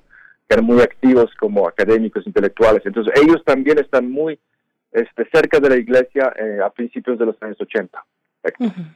¿Qué va pasando también en, en, la Unión Soviética en esos momentos? A, mí eh, también me interesa ver cuáles son estas exigencias, este pliego petitorio eh, de, de, pues finalmente los obreros polacos que se reúnen en este momento muy importante en la huelga del astillero en la ciudad de Dansk, que finalmente fue un parteaguas que posó los reflectores del mundo sobre, sobre Polonia. Este encuentro entre autoridades y obreros, está Lech Walesa, por supuesto, ahí. Eh, ¿Cuáles fueron estas negociaciones o estas exigencias? ¿Qué, qué pasó ahí? ¿Y cómo reacciona también eh, la Unión Soviética frente a este momento? Eh, Berenice, entre los eh, llamados 21 postulados de, de, los obreros del astillero, había principalmente demandas sociales, eh, como por ejemplo aumentar el sueldo y el derecho de huelga. También aparecía efectivamente la liberación de presos políticos que estaban ya en el movimiento sindical clandestino antes de la creación de Solidaridad. Eh, los postulados no eran tan tan ambiciosos en, el sentido del eh, político de, de, plano cambiar el sistema. Eso no se no, se planteaba todavía. Eh, los obreros y, la gente que los también que los aconsejaba, eh, la gente del Comité de Defensa de los Obreros era en ese momento prudente para para no plantear cambios sistémicos, pero por ejemplo sí se hablaba de la nomenclatura, ¿no? De que mm, el, desempeño de, cargos medianos y altos en las fábricas no debería depender de la participación en el Partido Comunista. Ahora el gobierno eh, de, turno, más bien el partido, porque el gobierno pues, estaba sujeto al Partido Comunista, al buro político, eh, se vio muy presionado porque las huelgas efectivamente abarcaron las regiones más importantes industriales de, Polonia, como Silesia, eh, como la, costa, como Varsovia. Eh, entonces no tenían mucha opción que negociar y que y acceder a legalizar el sindicato, ¿no? que era muy importante, muy simbólico, porque efectivamente era la primera organización social no dependiente del Partido Comunista. Eh, los, los soviéticos, pues de, desde un principio veían la solidaridad como un movimiento de, así de reacción, ¿no? De, revolución dentro de una revolución, ¿no? De, eh, querer mm, efectivamente cambiar el sistema. No obstante, su reacción mm, no era tan contundente porque estaban eh, implicados en Afganistán desde el año 79 en su en su en su en su guerra en Afganistán entonces les dejaron digamos, las riendas, las cartas en el asunto a los, a los comunistas polacos. En el Partido Comunista Polaco ocurre un cambio importante. Eh, el secretario del partido de turno, eh, Edvard Gierek, que se sale pues de la dirigencia del partido, y aparece un personaje mm, importante desde el punto de vista de la política de ese entonces, de la historia polaca, que era el general Jaruzelski. Él asume como primer ministro a principios del año 81 y es un hombre muy curioso porque él viene de la nobleza polaca, de la antigua nobleza de antes de la guerra, pero él se formó en la Unión Soviética durante la Segunda Guerra Mundial. Y es soldado en la guerra del, del, la parte del ejército polaco que combatía junto a la eh, al, al, ejército rojo pues a los a los nazis no entonces es un hombre profundamente convencido pues de los eh, de los beneficios de estar con la URSS, ¿no? O sea, estar pegado con la URSS, porque finalmente es un hombre bastante con, una formación soviética, ¿no? Eh, en el año 81 hay un temor eh, en Polonia de que la Unión Soviética va a intervenir, ¿no? De hecho, en esa época y hasta el año 93 eh, la Unión Soviética mantenía a más de 100.000 efectivos en Polonia. Entonces no tenían que entrar a Polonia porque ya estaban en Polonia con sus tropas. Eh, por eso el autogolpe de Jaruzelski que acontece el 13 de diciembre del 81 es este, explicado por el gobierno comunista como una medida preventiva para no llegar a un enfrentamiento con la Unión Soviética, lo que pasó por ejemplo en el 78 en, en Checoslovaquia. ¿no? Y hasta hoy día no se sabe realmente si los soviéticos tenían la intención de, actuar, de reprimir el, movimiento, o simplemente contaban con, eh, con, el general como pues finalmente su el personaje que siempre los apoyaba, no, no tenían por qué eh, temer de que de, de, que Jaruzelski se iba a poner del lado de los obreros, ¿no? Así que esta más o menos es la es la eh, situación en el año 81, donde efectivamente un, una erupción de la sociedad civil, de organizaciones civiles, no queda acompañada por una democratización dentro del, del establishment, ¿no? queda finalmente el Partido Comunista de la Así es. Y, y, además del temor a la invasión por parte de las fuerzas soviéticas, pues también está el temor al tema de las armas nucleares, ¿no? Porque después de varios años se dieron cuenta de que había bastantes bases en donde tenían ocultas estas armas en países eh, en donde ejercía su influencia la URSS, pero ese es otro tema. Embajador, queremos aprovechar que se encuentra con nosotros porque hemos encontrado varias discrepancias en cuanto a las fechas. Se dice que el 30 se dice que el 31 de agosto, pero que también el 3 de septiembre se firmaron varios acuerdos, pero quien determina la fecha es la ONU. Entonces, pues nos gustaría preguntarle si es con base en estos acuerdos que se determina esta fecha, si sí estamos celebrando hoy 31 de agosto el aniversario de solidaridad. ¿Qué, qué nos puede decir sobre esta discrepancia de fechas? Mm, esa discrepancia se da a que entre el 30 de agosto y el 3 de septiembre, el gobierno firmó acuerdos con varios sindicatos, con, varias organizaciones sindicales en diferentes puntos de Polonia. En el puerto de Szczecin, el 31 en Gdańsk y eh, a principios de septiembre con, las, eh, con los obreros de Silesia. No obstante, el 31 es que efectivamente Lech Wałęsa como representante de la solidaridad y, y Agielski, el viceprimer ministro, eh, firman el acuerdo sobre la creación eh, eh, de la, del sindicato mm, autónomo e independiente Solidaridad. Entonces, es la fecha más importante, ¿no? simplemente el gobierno tuvo que negociar con diferentes grupos sindicales, pero el día más importante efectivamente fue el 31. Y el 17 de septiembre de 1993, que fue la retirada de los soldados soviéticos de Polonia que estaban ahí desde 1945. Sí, bueno, es, es muy, eso es muy insólito, Héctor. Es decir, Polonia creó, eh, eso es otro tema, su primer gobierno democrático en el año 89, después de las elecciones parcialmente libres, donde triunfan los candidatos de la solidaridad. Sin embargo, las tropas soviéticas, y en el año 90, Lech Wałęsa es elegido como presidente ya en elecciones completamente democráticas, pero las tropas soviéticas se quedan cuatro años más después de las elecciones del 89 porque no se quieren ir, ¿no? Es decir, simplemente no no no había forma de, obligarlos a irse. Costó mucho trabajo al, a los gobiernos este, democráticos ya de Polonia en negociar eh, con eh, con la primero con la URSS para que se fueran los este, las tropas soviéticas. La base más importante soviética estaba en el occidente de Polonia, en la ciudad que se llama Legnica, muy pegada a la, frontera con, con la Alemania Oriental y pues posteriormente con, con Alemania. Así que se puede decir que no, también 93 sí es una fecha eh, pues muy importante porque ya no hay ninguna injerencia de, de, este, este país en, Polonia, Héctor. Estamos conversando con Masish Yetar, él es embajador de Polonia en nuestro país, en México, eh, sobre este aniversario de un movimiento muy importante, el movimiento Solidaridad, que eh, finalmente tiene durante esta década de los años 80, pues muchos momentos importantes, mucha tensión con el eh, gobierno comunista de la República Popular de Polonia. Y en algún momento en esa década, exactamente en el 85, embajador, llega Gorbachev se convierte en secretario general del Partido Comunista en la Unión Soviética y, tiene estas consignas de liberación, eh, cambia el panorama, cuál es eh, e, el diálogo, digamos, de facto o no, eh, simbólico o de facto, entre la llegada de Gorbachev a, a, la Unión Soviética y lo que está ocurriendo política y socialmente en Polonia. Efectivamente, Gorbachev, pues sí fue un, un parteaguas porque quería reformar el socialismo real.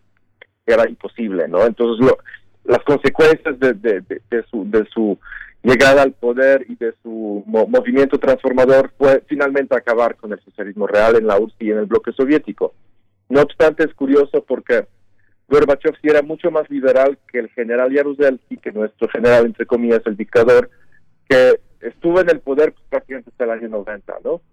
Y eh, eh, Gorbachev y el movimiento de, liberal, digamos, en la URSS, sí influye en el Partido Comunista Polaco, em, pero es una de las razones de la negociación que emprende el gobierno comunista con la oposición en el año 88. Una causa muy poderosa es simplemente el desmoronamiento económico de, Polonia. la segunda mitad de los años 80 es un desabastecimiento impresionante, una inflación que llega después a mil por ciento al mes, ¿no? Entonces, eh, el gobierno tiene que negociar. Eh, hay una olada de huelgas nuevamente en el año 88 y eh, se produce una negociación que dura varios meses, llamada la negociación de la mesa redonda, entre los representantes del, gobierno y del partido y la oposición, otra vez liderados por Lech Wałęsa, y que llevan a este, estas primeras elecciones el 4 de junio del 89 que son parcialmente libres, eh, es decir, eh, un tercio de los escaños en la Cámara Baja y todos los escaños en la Cámara Alta, en el Senado, están, están sujetos a, una elección libre. Eh, todos esos escaños, casi todos los, los, gana la, la solidaridad, los, los candidatos del Comité de Solidaridad, y los demás pues los gana el Partido Comunista y dos partidos que que colaboraban con, con, el Partido Comunista en toda la época de la República Popular. Y, y eh, gracias a eso el partido podía decir que, que, hay un sistema pluralista que obviamente, obviamente no tenía sentido. Eh, la llegada de Gorbachev también produce otra cosa, que el, el temor a una, eh, a una invasión ya es muchísimo menor, ¿no? En el año, a principios de los años 80, los dirigentes soviéticos como Andropov eh, pues es gente básicamente de los servicios secretos soviéticos y ellos no hubieran tenido ninguna eh, duda para, para intervenir. Sin, embargo, efectivamente, el, el, secretario Gorbachev es una persona mucho más eh, cauta, ¿no? Cautelosa en, eso, en ese aspecto, de Uh Muchísimas gracias a todos los que nos están haciendo llegar sus inquietudes, preguntas y sugerencias a través de las redes sociales de Primer Movimiento.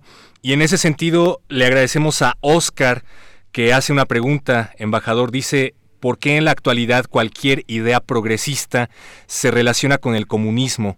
Quisiera que eso se le pregunte al embajador y a qué se refieren esas libertades de las que se están hablando. Bueno, pues puede que tenga que ver con el hecho de que 40 años después de la creación de Solidaridad, que permitió sacar al comunismo de Polonia, pues el país sigue profundamente dividido, ¿no? Y siguen profundamente resentidos con el comunismo, porque a la hora de salir a celebrar la independencia, los grupos nacionalistas de extrema derecha, pues, pues no se cuidan de que los vean, ¿no? Digamos. ¿Qué nos puede decir, embajador, del contexto actual?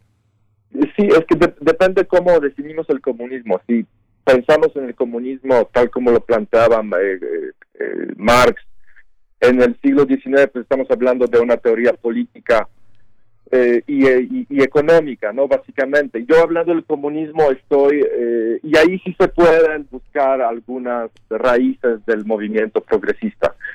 Eh, yo hablando del comunismo me refiero solamente al sistema autoritario que, que, que fue vigente en Polonia y otros países del bloque comunista en la época de posguerra. Ahora, nosotros vemos este sistema, y así lo ven nuestros amigos de, otros países de la Europa Central y Oriental, como un sistema profundamente pues perverso y nefasto, ¿no? En, todos los sentidos. Eh, no obstante, de ninguna manera estamos hablando del, socialismo de la socialdemocracia que sigue este, sigue siendo respetada y tiene una cabida obviamente en, Polonia y otros países este, del, de, nuestra región. Eh, la división que se produce ahora realmente no tiene mucho que ver con, em, con el tema de, la caída del muro o de las divisiones de los años 80, ¿no? Es, es un juego democrático donde hay una parte de la, del escenario político más conservadora y otra que es más liberal.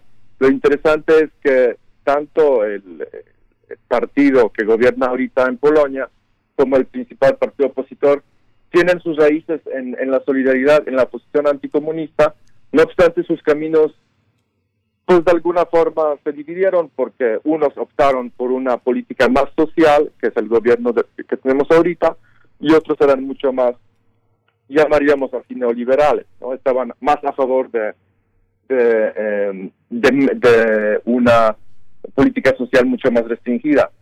Eh, como ustedes han mencionado, la presidencia de la República se eh, jugó por un poquito más de 1%, ¿no? Fue una, una elección muy, muy rendida. No obstante, en Polonia no hay absolutamente ningún cuestionamiento del juego democrático. Todos saben cuáles son los puntos de, de debate y eh, pues están peleando eh, como en cualquier otro país democrático, ¿no? Eh, el comunismo yo creo que ya en Polonia es bastante anacrónico, ¿no? Hablar del comunismo en términos de una opción política, ¿no? Es decir, ya hemos pasado por eso y ya nadie lo menciona. Es decir, nuestra izquierda tampoco menciona eh, el comunismo como una opción. No sé si me explico, si, si contesté la pregunta, esto. Sí, gracias. Gracias, embajador Yetara. Mm, yo quisiera, volviendo a la década de los años 80, al momento de gestación y, después de crecimiento, bueno, de un movimiento tan importante como Solidaridad, que llegó a, a concentrar a 10 millones de miembros un movimiento, ¿verdad? Eh, pues que llegó con una fuerza muy impresionante. Se dice por ahí que tres o cuatro personas por familia pertenecían al movimiento de solidaridad. Y, y, bueno, esto dentro de Polonia, hacia afuera, ¿qué estaba pasando, embajador? Eh, el apoyo al movimiento desde otros países. Pienso en el Comité francés, por ejemplo, qué influencia tuvieron, qué importancia tuvieron en un momento en el que eh, pues los medios de comunicación, por ejemplo, estaban eh, cooptados por el Estado eh, por, el, por el gobierno. Eh, había una persecución también muy importante, un asedio desde eh, pues la, la cuestión de, del espionaje, por ejemplo, en esos años. ¿Qué decir de estas cuestiones, de lo que pasaba afuera en apoyo al movimiento? Sí, estos comités, que por cierto había un, comité también de ayuda a solidaridad en México, entraron en, en, en, el, en el juego cuando eh, después de la ley marcial, ¿no? Realmente mm, eran activos antes, pero eran más necesarios cuando eh, cuando eh, durante la época de la ley marcial, 82-83, y posteriormente cuando el sindicato opera de forma clandestina. Entonces los comités lo que enviaban, bueno, enviaban dinero, ¿no? hacían colectas de, también de efectivo, pero enviaban eh, por ejemplo, materiales para la, para la prensa clandestina, ¿no? que era un movimiento importantísimo en los años 80 en Polonia. Los, eh, todas las editoriales clandestinas publicaban no solamente periódicos eh, o revistas, sino libros. Libros de autores como Solzhenitsyn o, o Vladimir Nabokov, ¿no? que estaban prohibidos en Polonia. O sea, no solamente la parte política, sino también literatura, historia, etcétera, ¿no? Eh, y, eh, y, bueno, y, eh, esos comités y también la, opinión pública mundial era una especie de, de, ejercía una presión sobre el gobierno comunista. Eso se vio mucho cuando en el 84, por ejemplo, cuando la policía secreta mata al sacerdote Jerzy Popiełuszko, ¿no? Era un sacerdote que apoyaba a la solidaridad sin una presión de fuera, ¿no? Sin una presión de, de los eh, países eh, de, como, como Francia, Alemania, eh, probablemente el gobierno comunista lo hubiera hubiera enterrado el caso. No lo pudieron hacer, tuvieron que tuvieron que efectivamente em, abrir la investigación y hacer unas condenas pues de, de los autores materiales. No obstante, no conden no se condenaron a no se condenó a los autores intelectuales de este crimen. Entonces fue muy importante, bueno, el premio Nobel para Lech Wałęsa, importantísimo, el 83, ¿no? Eh, cuando le otorgan el premio Nobel de Paz, lo recoge su esposa, él no puede viajar eh, fuera de Polonia, y eh, en ese momento pues, Lech Wałęsa llega a ser un personaje mm, tan importante como, como Nelson Mandela, del otro lado, ¿no? De una lucha eh, pacífica, porque es importante recalcar que la solidaridad nunca pensó en una respuesta violenta, ¿no? Hubo represiones, choques con la policía, choques con el ejército, eh, nunca se pensó en, en, una respuesta en la vía, digamos, de, de, de alguna forma violenta. Eh, igual que lo que pasó con el con el eh, con el movimiento de, de anti-apartheid en, en Sudáfrica. Sí. Sí, similar a lo que ocurría pues en varias partes del mundo también por la época de los finales de los 60, ¿no? Las radios subversivas, eh, los movimientos estudiantiles, las pláticas en donde se empezaba a hablar de, de política. Y nos gustaría que nos dijera, embajador, con base en esta perspectiva que tenemos a tantas décadas de la creación de solidaridad y con base en las divisiones que todavía existen y que vemos en Polonia y con base en la nueva guerra fría, entre comillas, que estamos viendo que ocurre alrededor del mundo, pues nos gustaría que nos dijera hacia dónde ve usted que se dirige el mundo político de Polonia y cuál es la perspectiva para los jóvenes que están empezando a hacerle eh, ojitos a los movimientos nacionalistas, a los partidos de extrema derecha? Eh, yo creo que, bueno, Polonia es uno de los países que, eh, que dieron un salto importantísimo en, cuanto a, a, su economía, sus niveles de vida desde el año 90, ¿no? Entonces, eh, estamos eh, en una situación económica bastante bastante buena, a pesar de la pandemia, obviamente, que nos golpea a todos.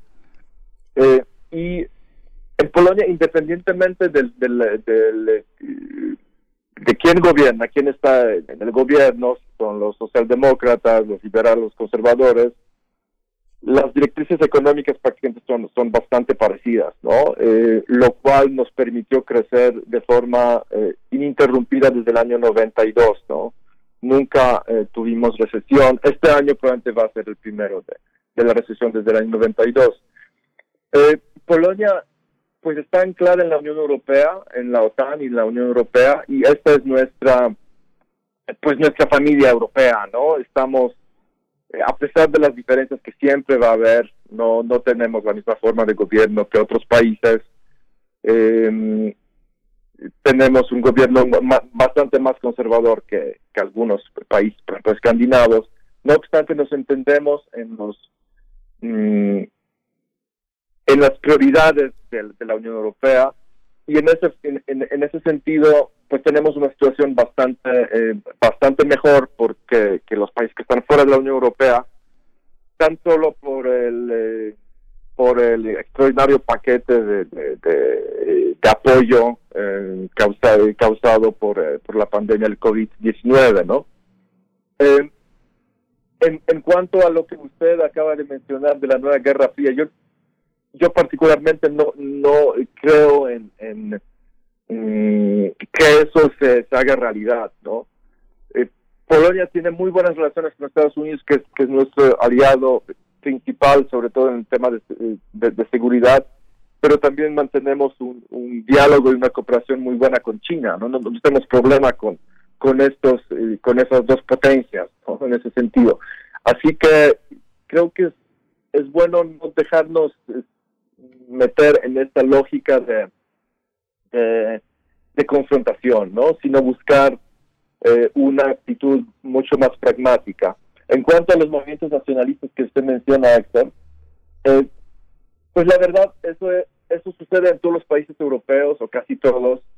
Hay una parte, de, sobre todo de chavos, de, de, de muchachos, que no se sienten integrados y que no se sienten beneficiados por lo por el progreso económico, que se queda un poquito al margen, no trabajan en en empresas de, como informáticos o como, como managers y tal, eh, por alguna razón, entonces se, se, sienten efectivamente atraídos por estos movimientos. Sin embargo, si usted se fija, eh, este, bueno, el partido de ultraderecha en Polonia tiene más o menos un 7% de apoyo, no es tampoco una, una, un apoyo eh, importante. Entonces creo que esto pasa en, en, en, en muchos países, sobre todo europeos, este afán de sentirse eh, pues mejor que todos los demás, ¿no? lamentablemente. Uh -huh.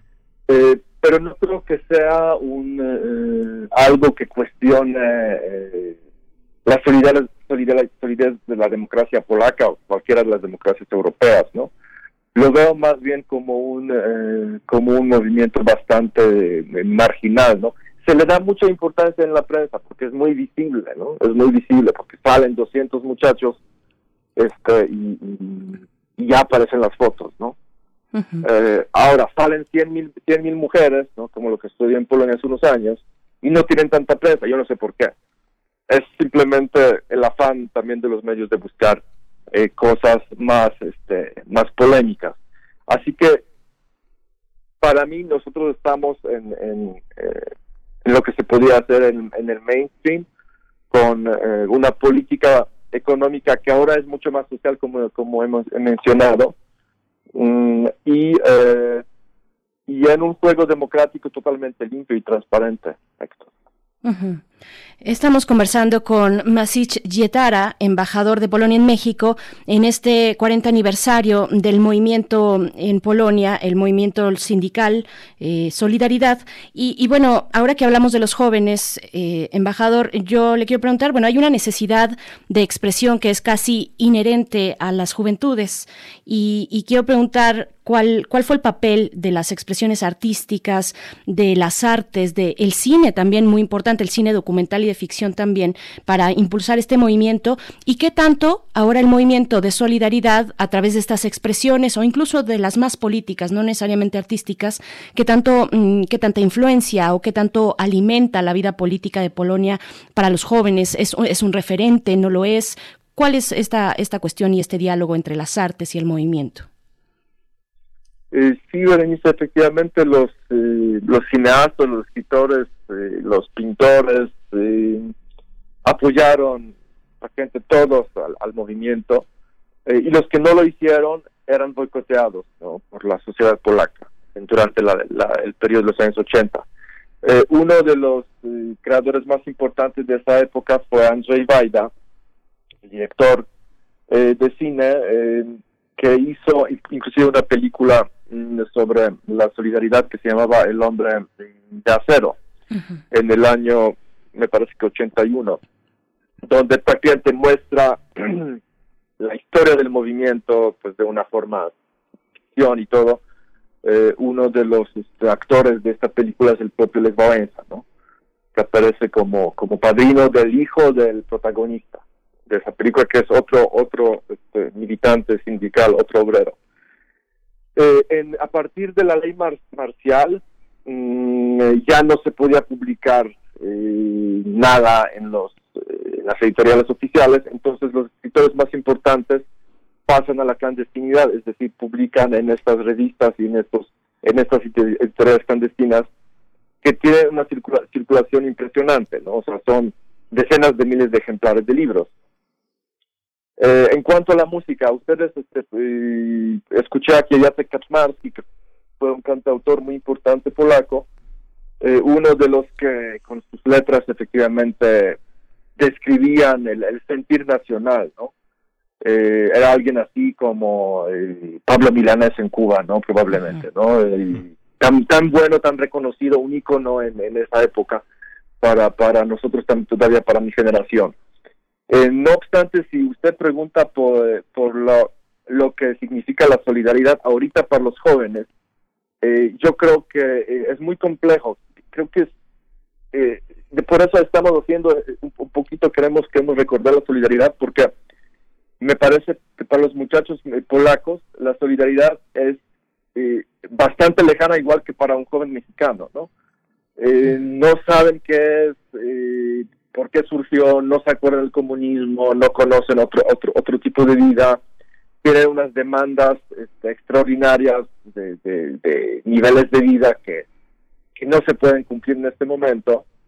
Eh, y em, pues sí se necesita una, también un, trabajo de recordar y también de, de volver a estos ideales que, la, eh, que finalmente son los ideales de, de cierta convergencia social, ¿no? De no eh, aumentar de forma exorbitante el poder de una élite a costa de, de, todos los demás, ¿no? eh, y, que sí es, sí es vigente tanto en el sistema del socialismo real de aquella época como en, en, un sistema en que vivimos todos ahorita del, capitalismo moderno, eh, donde también de, pronto la, brecha social eh, llega a ser demasiado, demasiado escandalosa, ¿no? demasiado grande.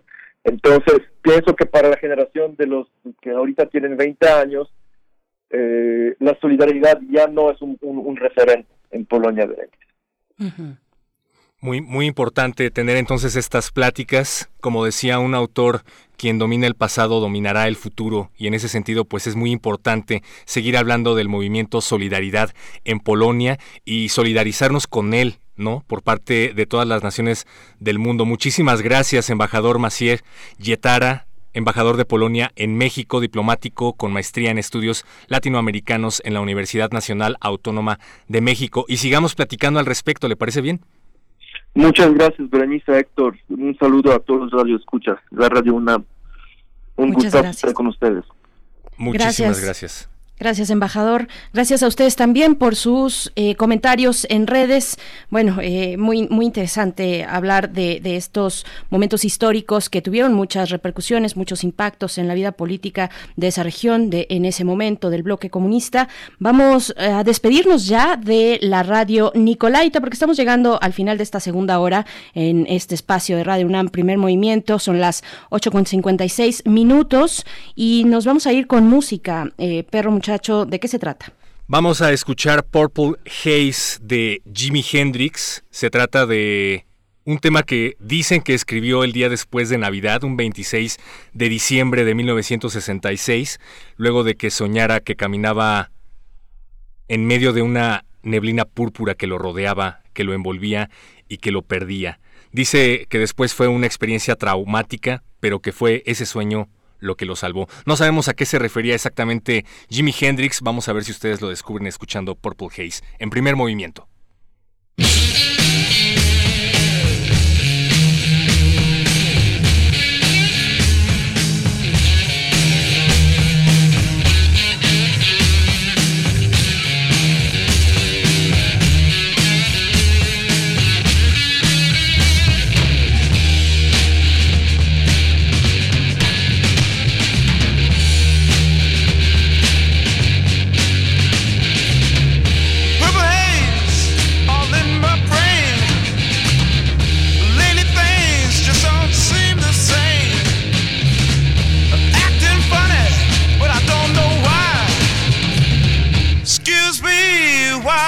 is the sky?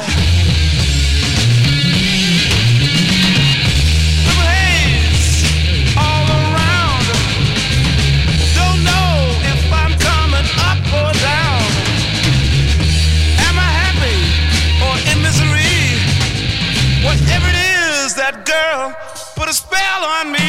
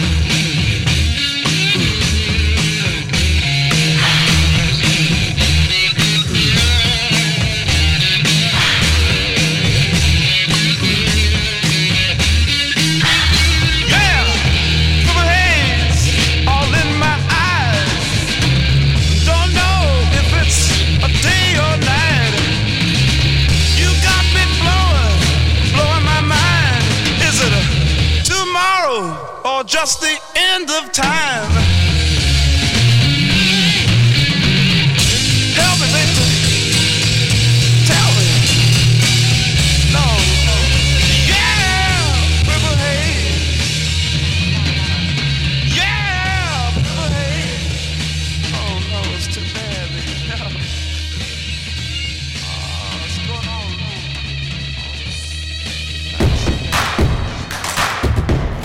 Síguenos en redes sociales. Encuéntranos en Facebook como Primer Movimiento y en Twitter como arroba PMovimiento. Hagamos comunidad.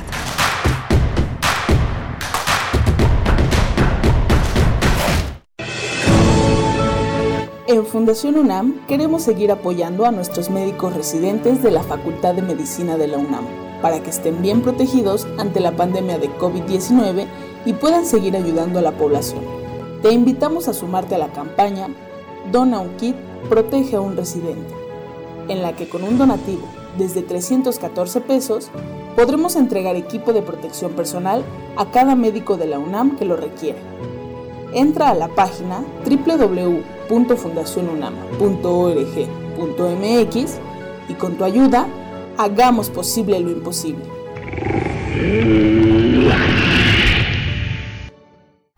Hoy lo ves con más claridad. Lo que hacemos puede beneficiar a los demás. Es necesario que te cuides del coronavirus porque así nos cuidas a todas y todos. Es cuestión de salud y cultura cívica. Sigue las recomendaciones de las autoridades de salud e infórmate. La Facultad de Medicina de la UNAM y el INE también te ofrecen información en INE.mx. Tu participación es lo más importante. Contamos todas, contamos todos. INE. Habla Andrés Manuel López Obrador. Tenemos nuestra conciencia tranquila y la dicha enorme de estar ayudando a la gente humilde, a los más necesitados, a los desposeídos. Los conservadores sostienen de que estamos llevando al país al comunismo. El Papa Francisco ha dicho que ayudar a los pobres no es comunismo, es el centro del Evangelio. Es para decirles tengan para que aprendan. Segundo informe, Gobierno de México. Nuestro cuerpo es una máquina perfecta. Está en nosotros que lo siga haciendo. Ante la enfermedad, la información es nuestra arma más poderosa. Conoce las investigaciones más recientes sobre la salud humana a través de los mejores especialistas. Hipócrates 2.0. Investigación y vanguardia en salud. Todos los martes a las 18 horas por el 96.1 de FM. Saber cómo funciona nuestro cuerpo es la mejor manera de cuidarlo. Radio UNAM. Experiencia sonora.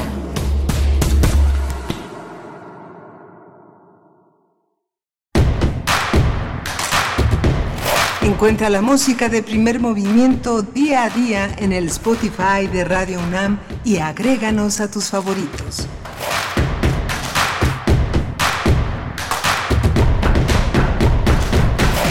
Estamos de vuelta en primer movimiento en este lunes 31 de agosto, el último día de este mes y bueno, se acerca, se acerca con todo septiembre ya de esta manera así tan rápido. Llegamos después de muchos meses complejos, complicados de encierro, eh, con una pandemia a cuestas, pero seguimos aquí haciendo radio pública y universitaria en el 96.1 de FM, totalmente en vivo, también en el 860 de AM. Son las 9 de la mañana con 3 minutos hora del centro del país y estamos en los micrófonos, eh, mi compañero Héctor Castañeda, perro muchacho, así le conocemos por las noches, eh, Héctor Castañeda de día y, bueno, en compañía también eh, de la producción ejecutiva a cargo de Frida Saldívar, Socorro Montes en los controles técnicos, todo el equipo de primer movimiento, pues en estos momentos atentos desde su casa con sana distancia. ¿Cómo estás, Héctor? ¿Cómo te ha ido en estas dos horas? Muy bien, Berenice. Y a ti, a mí me encanta la disyuntiva que hay entre nombrarme Héctor o perro muchacho al aire. Este es un noticiario serio, hay que decirlo. Eh, el hecho de que me digan perro muchacho no le resta seriedad y mucho menos me molesta. Muchas gracias. Pues es hora de la poesía necesaria. Y así como hablamos acerca de la normalización de la nueva normalidad, pues hemos de hablar también de la normalización de la inteligencia artificial de lo cual ya se está leyendo en varias partes, las aplicaciones móviles que están empezando a dominar el mercado y al mundo, pero también la inteligencia artificial que ya se está convirtiendo en una realidad. Y para esto, Berenice, pues hemos seleccionado un poema escrito por el generador de sonetos, por un generador de sonetos que fue alimentado con versos del poeta madrileño, nacido en 1962, Miguel de Acén. Pero también vamos a leer un poema escrito del puño y letra de Miguel de Acén para ver ¿Cuál de ustedes dos determinan que fue escrito por él y cuál fue escrito por la inteligencia artificial? ¿Te parece bien?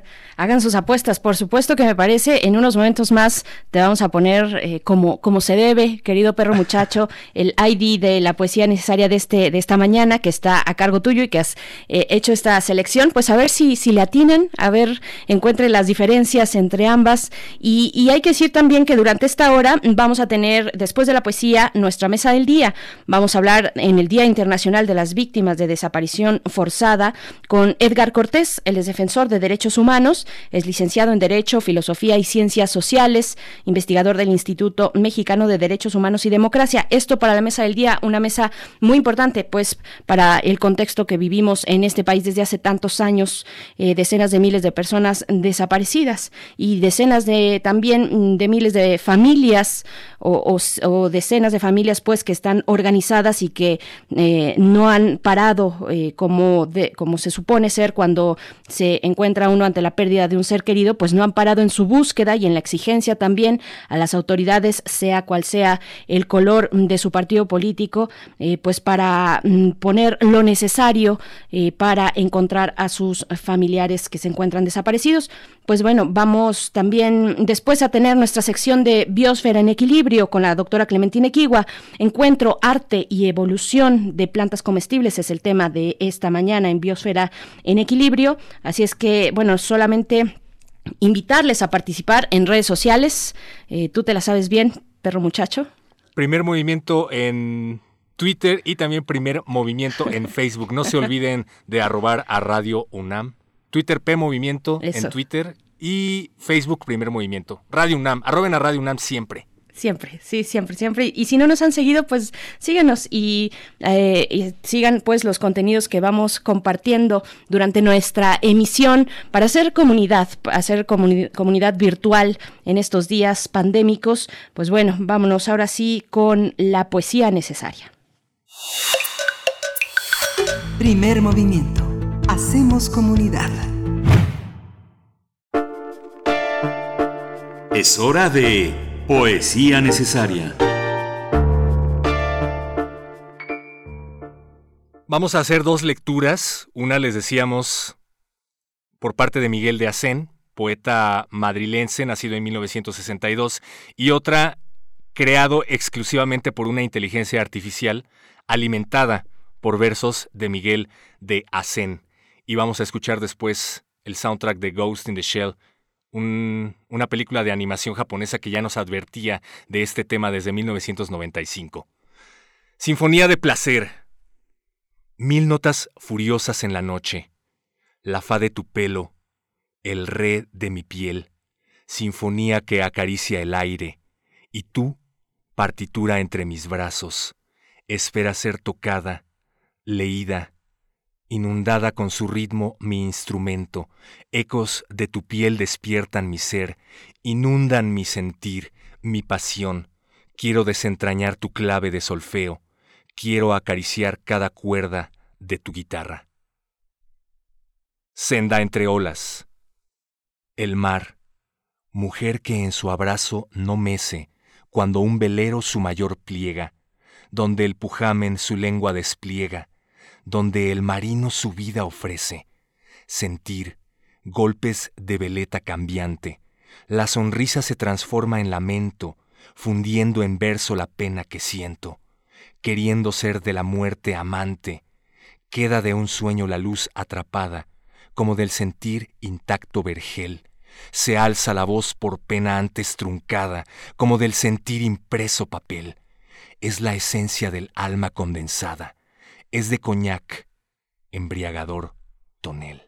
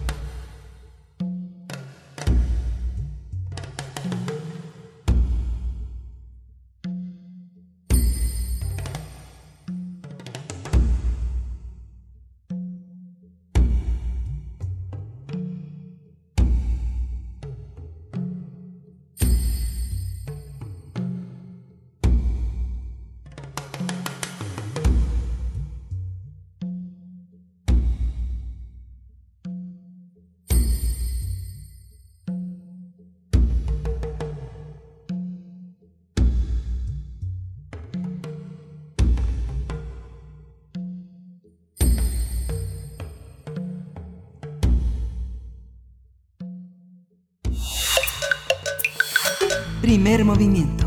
Hacemos comunidad. Ahí estuvo la propuesta de la poesía necesaria para esta mañana del lunes 31 de agosto de mi compañero Perro Muchacho que nos hace compañía esta mañana aquí en primer movimiento en los micrófonos. Y, Perro, yo quiero nada más saludar a quienes nos están escribiendo en redes sociales. Muchas gracias por hacer comunidad digital a través de estos canales arroba P Movimiento. Estamos así en Twitter, primer movimiento UNAM, en Facebook. Eh, Refrancito nos manda saludos y y nos decía por acá, eh, por el partido en el poder. Mm, no, sí, ajá. Muy amena conversación y por supuesto que el embajador eh, comenta en su posición y se entiende, varios personajes polacos han sido muy importantes para la vida mundial, pues ahí está eh, el Papa, eh, Karol Wojtyla, y, supongo que te refieres a él, refrancito, pero en lo personal, Stanislao Lem fue uno de los que me marcó, porque también nos dice refrancito que muy interesante la conversación, recuerdo el movimiento Solidaridad siendo yo chamaco y las imágenes y personalidad de Valesa las recuerdo con esas plazas llenas, gran referente y acá en México se retomó ese término, pero mal. Eh, pues bueno, ahí están estos comentarios. Eh, ¿Cómo lo ves, perro muchacho?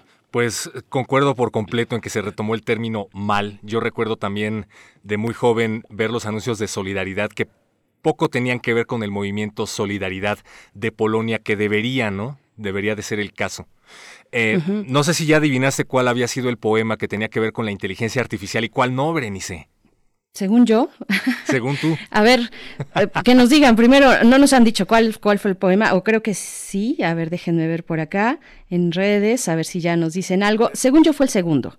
¿Estoy en lo cierto o estoy completamente Sí, fue el segundo, pero se me hace que ya lo habías visto. Porque no, no, no, no. te juro que no.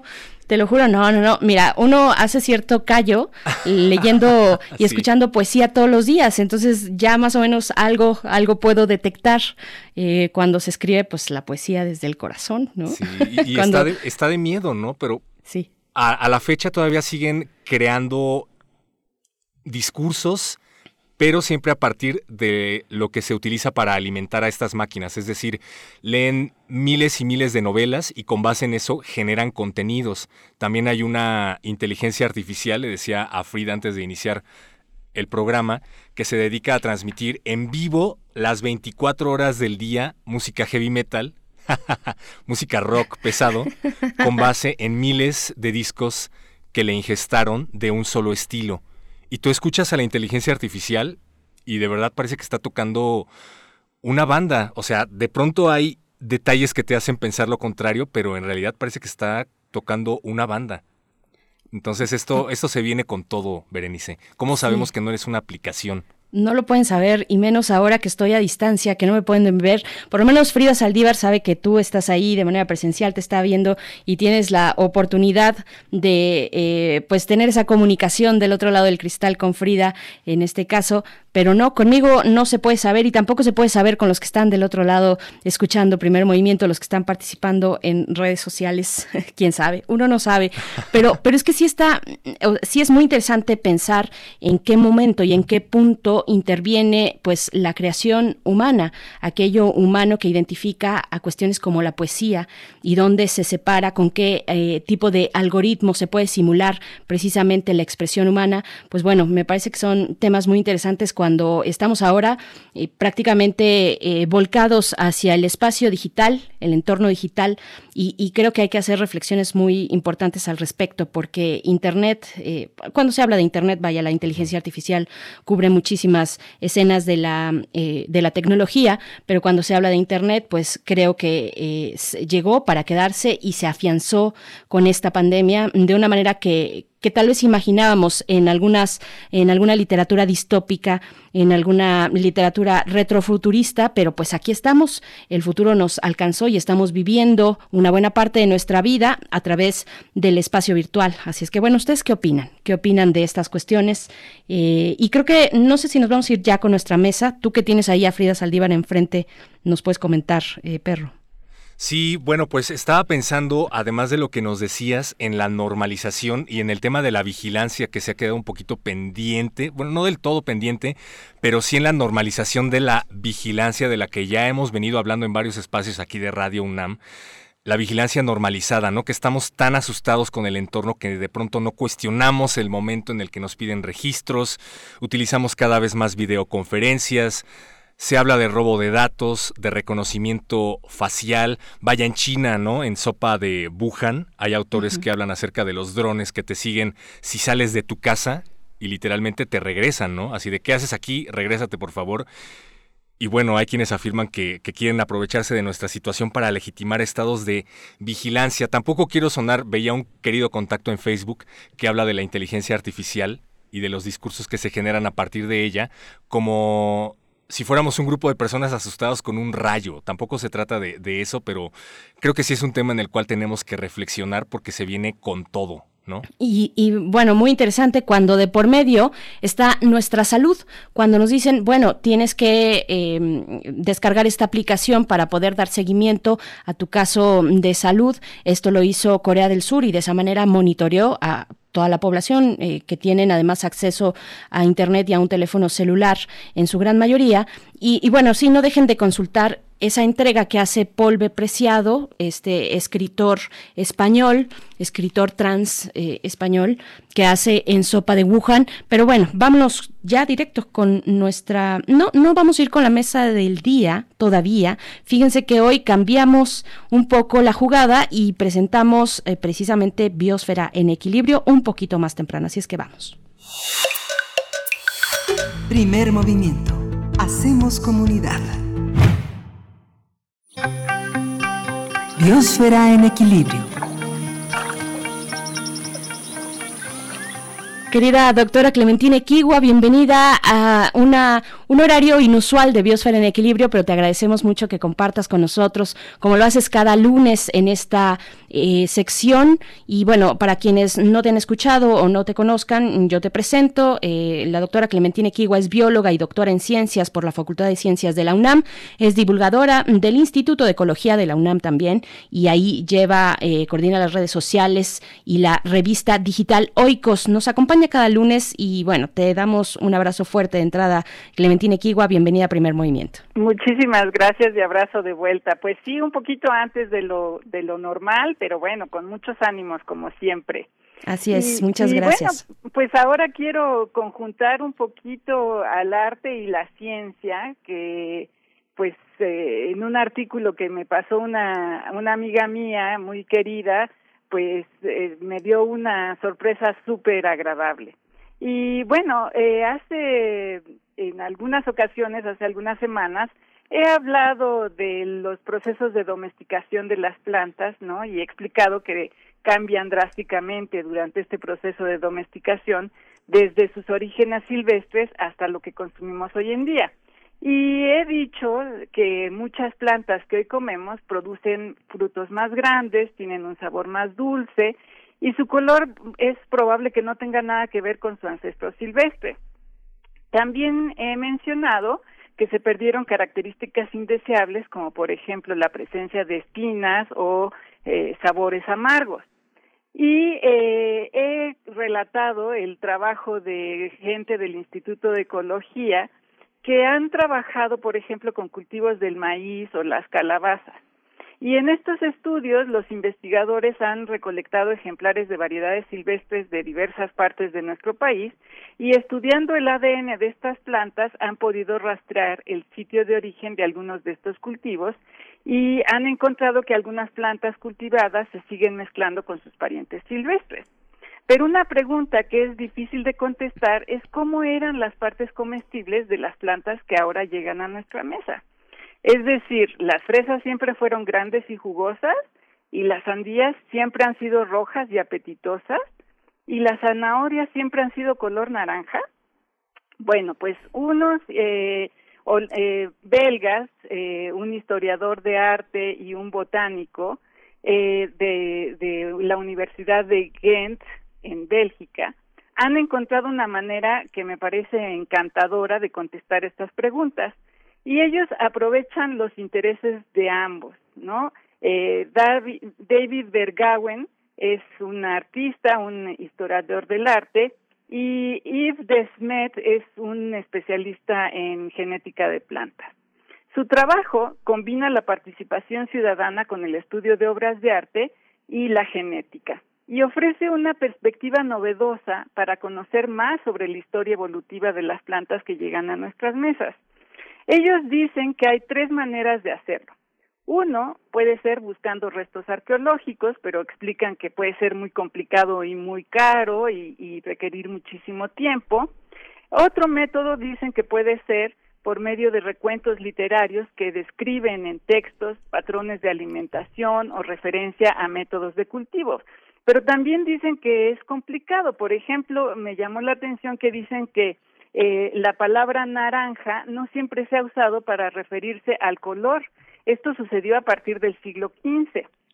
Entonces ellos utilizan eh, el, lo que llaman el tercer método, que es usar la perspectiva histórica del arte, que, que incluye al arte pictórico y las esculturas. Eh, Desmet y Bergawen utilizan este último método, como digo, y lo explican en un artículo que publicaron en la revista Trends in Plant Science. En su artículo dicen que las esculturas y el arte pictórico son la base de datos histórica más grande del mundo de casi cualquier fruta, vegetal, legumbre, nuez y semilla que alguna vez se haya consumido. Y además agregan que miles de artistas a través de los años representan profusamente un atisbo único y vasto de la sorprendente evolución de las formas y colores de nuestra despensa moderna. Pero añaden, no a cualquier obra de arte puede servirnos para hacer este recuento histórico. Si conocemos el arte de Picasso, bueno, aparte de que cambió mucho a lo largo de su vida, eh, dicen, ¿no? Por ejemplo, que obras como Jarra y Un cuenco de frutas, que pintó en 1931, provocaría que hiciéramos conclusiones equivocadas sobre la fruta de principios del siglo XX.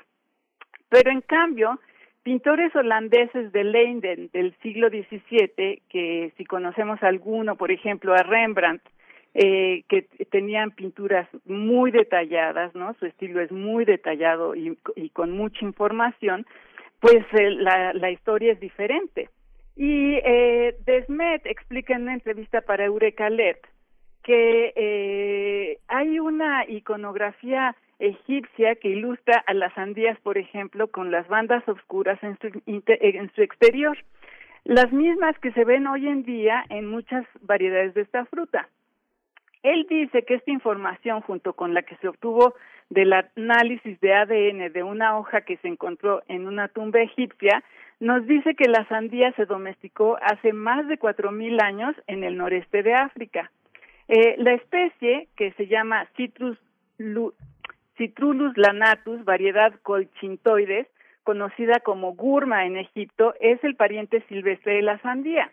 La gurma, a diferencia de la sandía, tiene la pulpa pálida, es muy acuosa y su sabor es amargo. Otro ejemplo que mencionan ellos es el de las fresas. Eh, en un museo de La Haya hay un cuadro de principios del siglo XVIII ilustra un cuenco con fresas silvestres y espárragos. Las fresas de ese cuadro son pequeñas, no tienen la corona verde y la flor está todavía erguida. En su sitio de internet, David Bergawen explica que la fresa es un manjar apreciado desde la época de los romanos y cuenta que durante una expedición de espionaje a Sudamérica de principios del siglo XVIII, un navegante francés llevó a París una fresa más grande y ya sabemos que los franceses tienen buen gusto por, por la, la culinaria y eh, los horticultores franceses mezclaron fresas sudamericanas con norteamericanas y el resultado fueron las fresas que consumimos hoy en día. Los autores de este proyecto que lo denominan Art Genetics, eh, con el hashtag al principio, resaltan de la necesidad de tener un amplio conocimiento del arte para poder usar el método que ellos proponen. Para estos análisis, dicen, se necesita saber del artista, de su estilo, cuándo produjo las obras y de alguna manera tener las herramientas para hacer comparaciones con más obras que abordan temas similares. Con esta información y la información genética, Bergawen y Desmet dicen que el proyecto hashtag ArtGenetics cubre huecos con el conocimiento de nuestras frutas, verduras y otros vegetales comestibles de una manera que me parece muy creativa que vincule el arte con la ciencia. No sé cómo lo ven ustedes, pero a mí me pareció encantador. Doctora, a mí me, me encanta la idea, pero también nos preguntamos en qué medida ha influido eh, la transgenia, las modificaciones genéticas que se han hecho a lo largo de los años a estas plantas, a estas frutas y que han cambiado, pero no necesariamente por motivos evolutivos, sino porque nosotros así lo hemos, lo hemos determinado. Bueno, en, en general todas las especies domesticadas ya con el simple término las hemos modificado los seres humanos.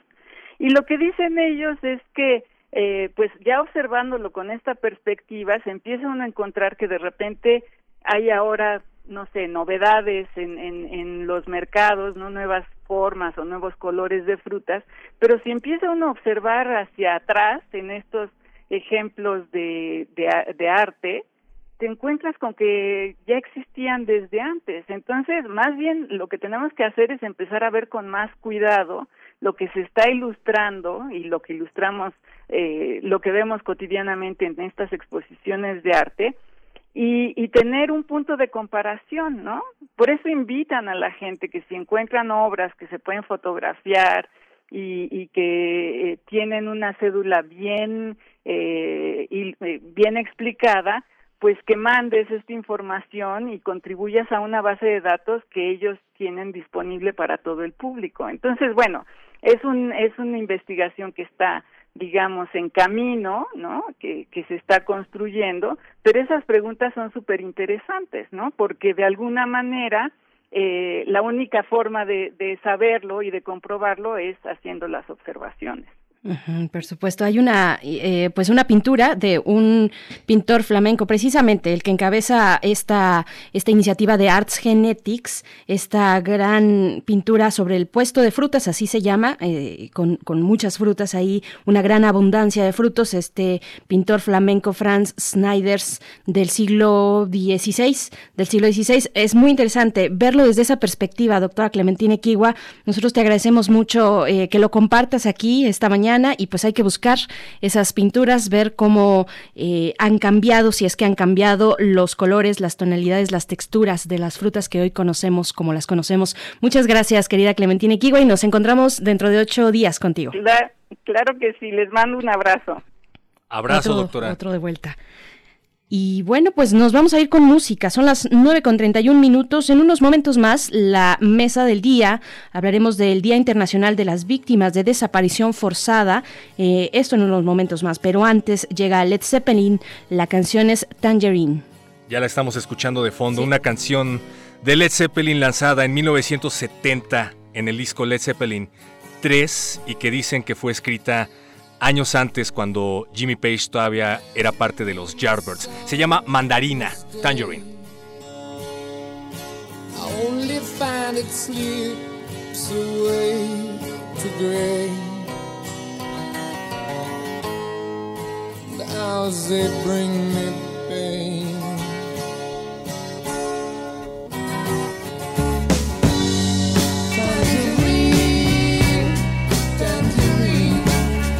Living reflections from a dream. I was her love, she was my queen, and now a thousand years between. Thinking how it used to be. Does she still remember times like these? To think of us again. And I do.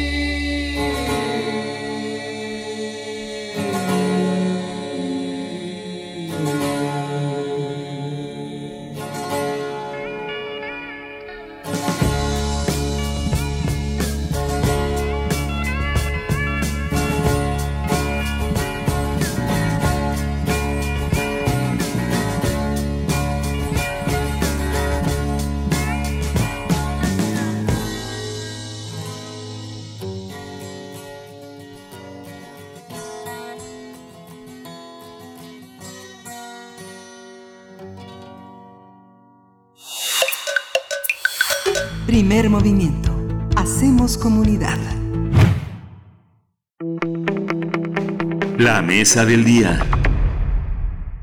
Desde el año 2011, cada 30 de agosto es el Día Internacional de Desapariciones Forzadas, luego de que en diciembre del 2010 la Asamblea General de la Organización de las Naciones Unidas expresó su preocupación por el incremento de las desapariciones forzadas o involuntarias en diversas regiones del mundo. En su mensaje ofrecido ayer, Antonio Guterres, secretario general de la ONU, instó a todos los estados del mundo a redoblar sus esfuerzos para prevenir las desapariciones forzadas, buscar a las víctimas de este flagelo y aumentar la asistencia prestada tanto a estas personas como a sus familiares. Dijo que todos los días presenciamos nuevos casos, entre ellos la desaparición de defensores y defensoras del medio ambiente que con frecuencia pertenecen a pueblos indígenas. Por su parte, el Grupo de Trabajo de la ONU sobre las desapariciones forzadas o involuntarias señaló que los países deben continuar la búsqueda de víctimas de desapariciones forzadas, incluso durante la pandemia por COVID-19.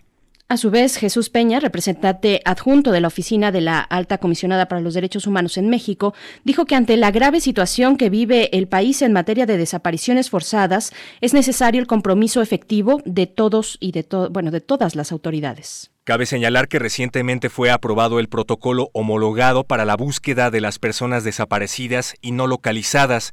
De acuerdo con datos de la Comisión Nacional de Búsqueda, en México hay más de 75 mil personas desaparecidas. Vamos a conversar esta mañana sobre la situación de las víctimas de desaparición forzada en México y nos acompaña en la línea de primer movimiento Edgar Cortés. Él es defensor de derechos humanos, licenciado en Derecho, Filosofía y Ciencias Sociales y es investigador del Instituto Mexicano de Derechos Humanos y Democracia. Edgar Cortés, bienvenido a primer movimiento. Gracias por aceptar esta charla, esta conversación para esta mañana. ¿Cómo estás? Gracias a ti, Berenice, y también a Héctor y también al público que nos escucha. Hola, ¿qué tal? Bienvenido. Pues antes de empezar con el panorama en México, nos gustaría que nos ayudara a explicar de manera somera qué es la desaparición forzada. Creo que es importante hablar del término porque es un término de un delito relativamente novedoso que creo que empieza a acaparar la atención desde las dictaduras militares y que implica a autoridades y que implica a gobiernos, ¿no? Definir el delito es entenderlo y contribuye a que aparezca en el Código Penal. ¿Qué es la desaparición forzada? La desaparición forzada es esa situación en donde una persona o un grupo de personas son finalmente privadas de la libertad por algún servidor público, un policía, un militar, un miembro de la Marina, etcétera, ¿no? Eh, son privados de su libertad, pero luego se oculta toda la información para saber del paradero de la persona y se impide que la persona o sus familiares puedan hacer eh, uso de los recursos legales para tratar de ubicar y de saber la suerte de la persona.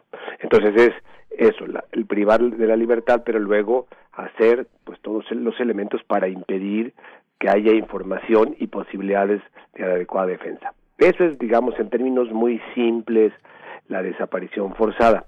Eh, y este delito tiene la característica que se ha reconocido como un delito continuo, es decir, que mientras la persona esté desaparecida, aunque tenga muchos años en esa situación y no se sepa de su paradero, el delito sigue siendo activo, digamos, en ese sentido no prescribe, no es que por el paso del tiempo ya no haya posibilidades de sancionar a los responsables.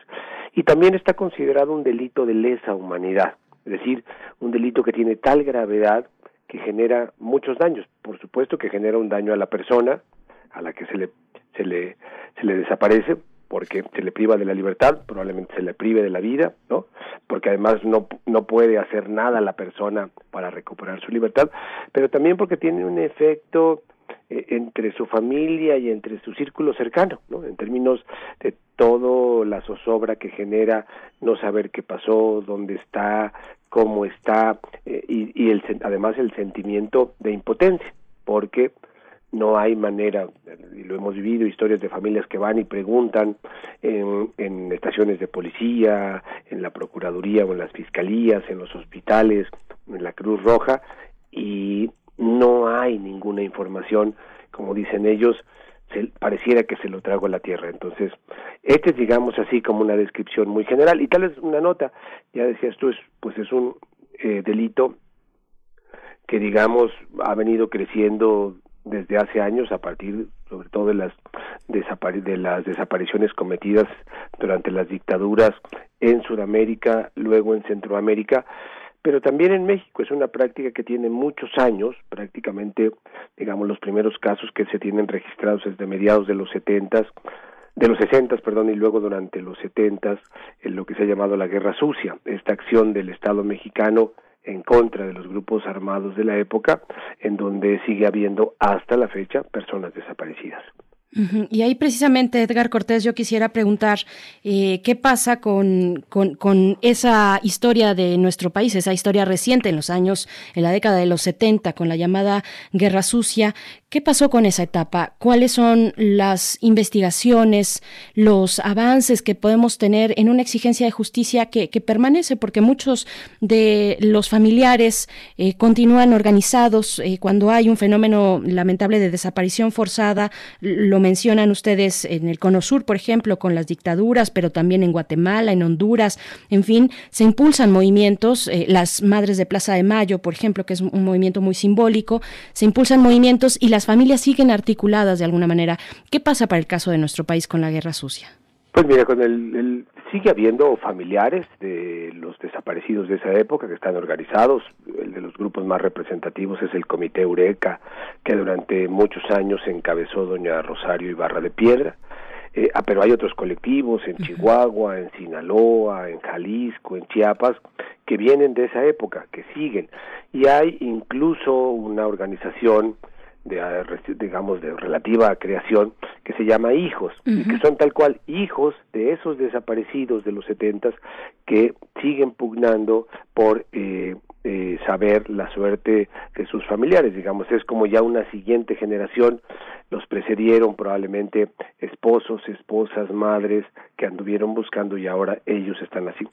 Y esa historia digamos pues se ha conectado con todos los familiares de los desaparecidos de pues las últimas eh, dos décadas, década y media, los últimos 18 años, que son un número pues digamos eh, enorme, ¿no? Entonces ahora digamos hay un gran movimiento donde están lo que se llama los familiares de, de, de, desaparecidos de larga data, o sea, de mucho tiempo, pero también ahora muy cercanos y coordinados pues con los familiares que tienen desaparecidos de hace relativamente poco tiempo.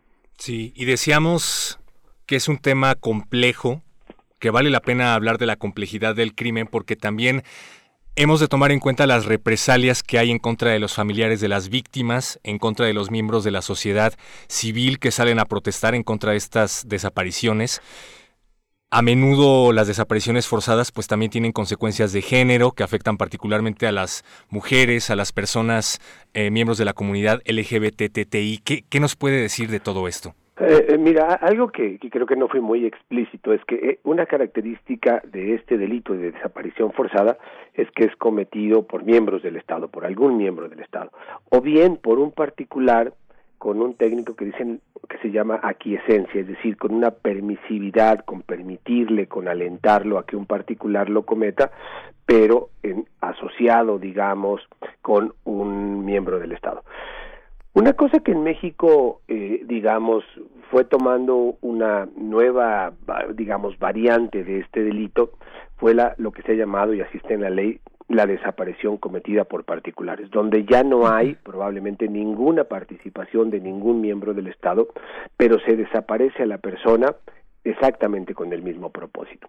Y eso fue lo que en México se empezó a hacer en buen número de casos eh, por parte de los grupos de la delincuencia organizada. Empezaron a desaparecer, a veces a posibles integrantes de grupos rivales, pero en muchos casos a a ciudadanos, ciudadanas que no tenían ninguna implicación en el asunto. Y entonces en México nuestra ley general es una ley general de desaparición forzada, pero también de desaparición cometida por particulares. Entonces, este creo que es un elemento importante. Y lo otro está ya lo que tú mencionas respecto de las víctimas.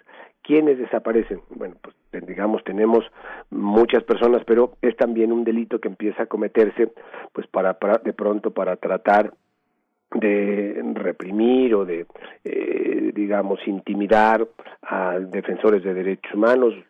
Ya el secretario general de Naciones Unidas ayer lo decía, eh, muchos de ellos vinculados a la defensa de tierra y territorio, que están defendiendo sus bosques, sus terrenos, el agua que hay en sus zonas, frente a grandes intereses comerciales en muchas ocasiones o a intereses delincuenciales o asociados, ¿no?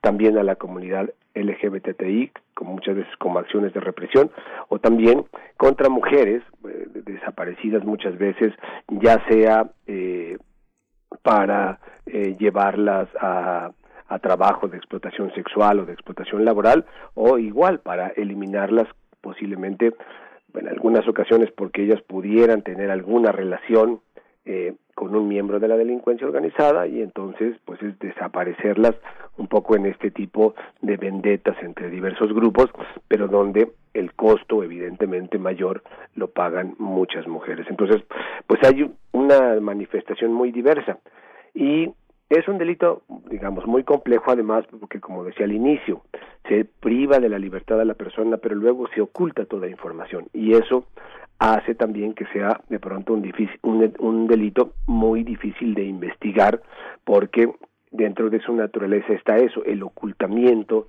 de toda la información sobre qué pasó con las personas desaparecidas. Edgar Cortés también nos comentaba sobre esta calidad de delito de lesa humanidad. ¿Cómo, ¿Cómo se determina cuando un país tiene una condición eh, que amerita, o no sé si es eh, respecto al número de casos, las consecuencias, las implicaciones, cómo funciona eh, esta cuestión para llamarle delito de lesa humanidad a una desaparición forzada? Como, ya comentábamos, estos, este delito viene, digamos, y en el proceso de reconocimiento en Naciones Unidas y en el sistema interamericano, pues es un proceso que viene, digamos, desde finales de los, de los, de los mediados de los 80, cuando familiares, sobre todo del Cono Sur, empezaron a ir a Naciones Unidas y a, pues, a, a explicar, a contar allá qué estaba pasando en sus países, ¿no? Entonces empezó a conocer, a entender, a estudiar este delito y a ver pues las implicaciones que tenía. Y finalmente eh, el sistema de Naciones Unidas, la Corte Penal Internacional, viendo pues lo extenso que era, lo grave, lo difícil que era saber qué había pasado, pues lo calificaron como un delito de lesa humanidad. Y estos delitos son un conjunto de delitos que se consideran que tienen tal gravedad eh, y que lesionan de tal manera a las víctimas, pero también lesionan a la sociedad en su conjunto, que les han, dado esa categoría.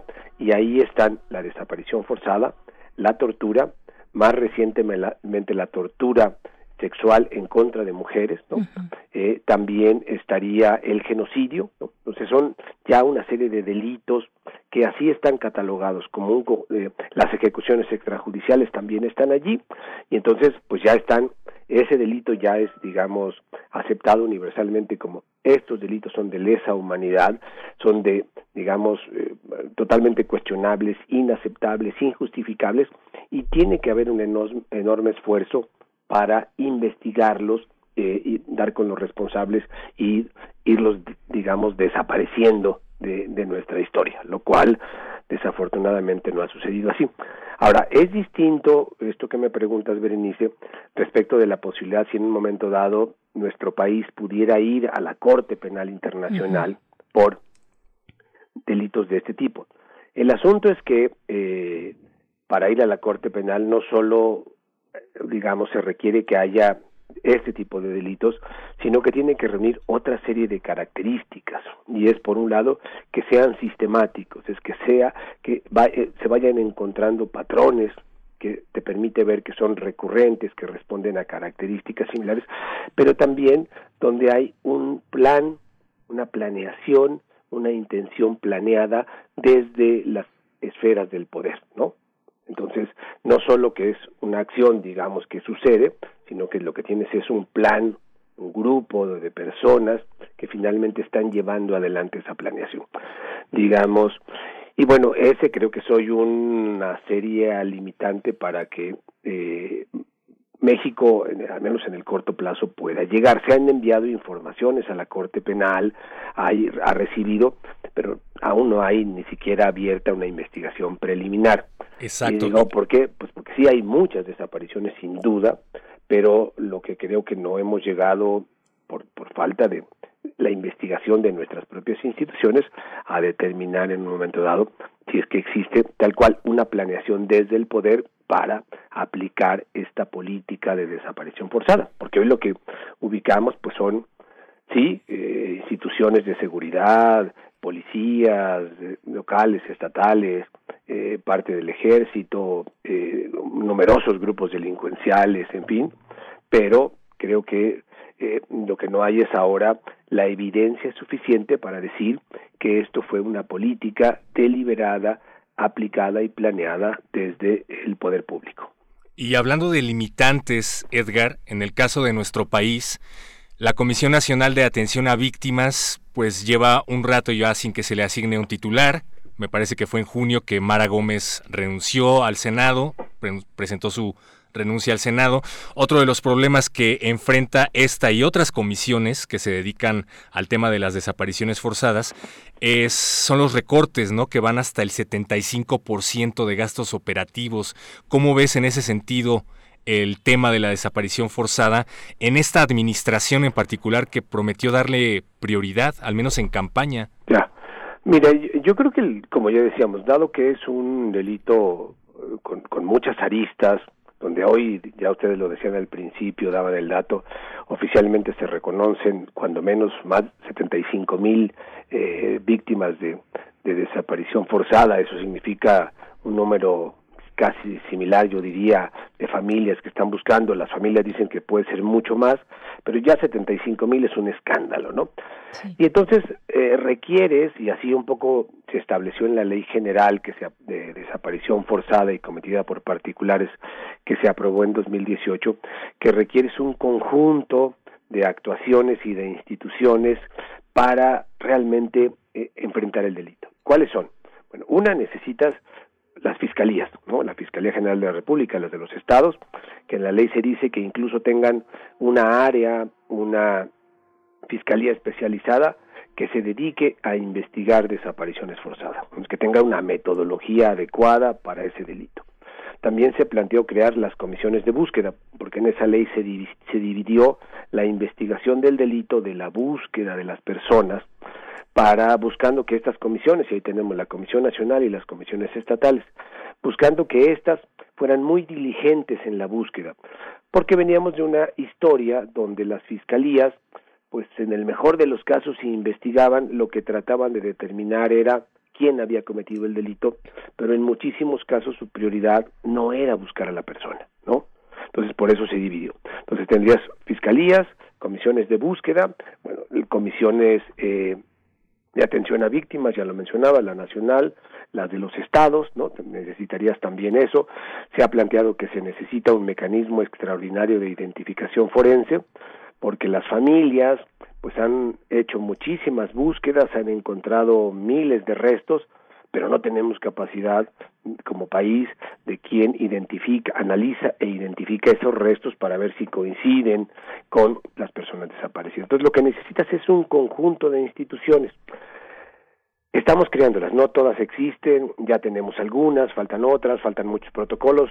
Eh, ustedes hablaban, se acaba de aprobar la semana pasada el protocolo homologado de búsqueda, es decir, una especie de instructivo que todas las que tienen que ver sigan para buscar a las personas, pero hubo una discusión, hay un diferendo entre la Fiscalía General de la República y la Comisión Nacional y en, esa discusión, porque la Fiscalía no está conforme con ese protocolo, porque señala que le invade competencias, sea que la Comisión Nacional de Búsqueda le invade competencias, que le pide información, le, se dice ahí que, le, puede, que tiene, la Fiscalía le tiene que dar información a la Comisión de las investigaciones que ella lleva, la Fiscalía dice que eso no puede porque es romper la secrecía de la investigación. Hay una serie de dificultades de coordinación entre todas estas instituciones. ¿no?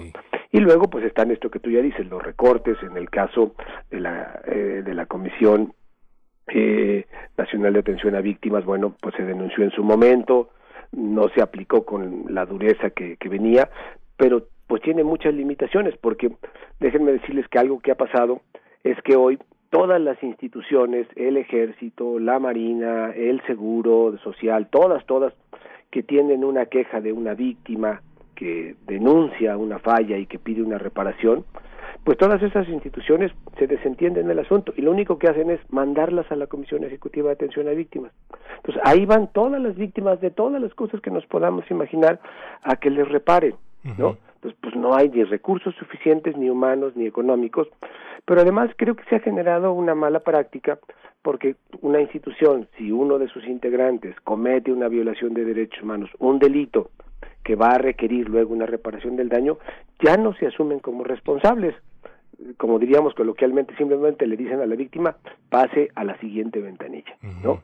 Y eso creo que tampoco está ayudando a que haya una responsabilidad de todo el aparato público, eh, federal, estatal, de asumirse responsables de lo que está pasando en el país y efectivamente de reparar a las víctimas en la medida que se requiere. Claro, Edgar Cortés, en los últimos minutos que nos quedan, yo te pregunto sobre el Registro Nacional de Personas Desaparecidas, cómo toda esta situación que nos estás comentando, incluso las tensiones entre competencias, eh, esta discusión que se daba, que nos comentas, eh, entre competencias entre las instituciones, pues impactan a este tipo de instrumentos como el Registro Nacional de Personas Desaparecidas. Así es, creo que este es uno de los esfuerzos que la Comisión Nacional ha venido haciendo entre el año pasado y ahora. A principios de julio presentaron el nuevo registro de personas desaparecidas y no localizadas, que tenía poco más de 73 mil, tiene la posibilidad de que se vaya llenando en línea, ahora ya llegó a poquito más de 75 mil registros de personas desaparecidas.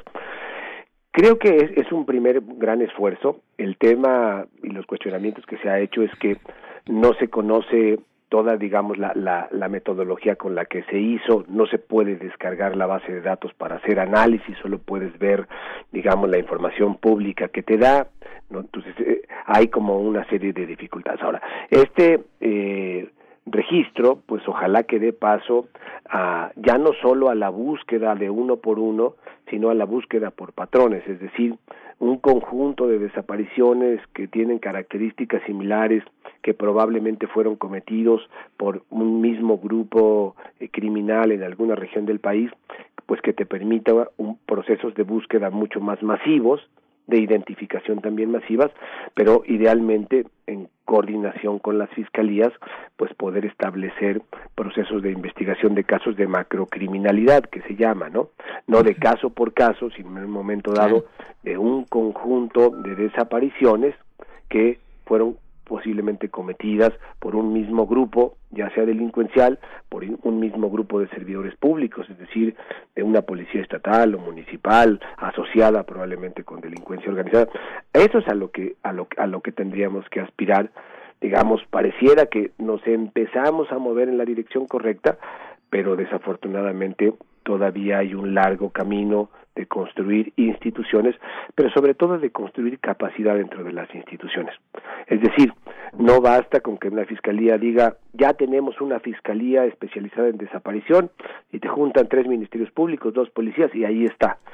Pues no, no basta, porque tiene que ser gente que primero entiende el delito y que empieza a desarrollar una metodología ¿no?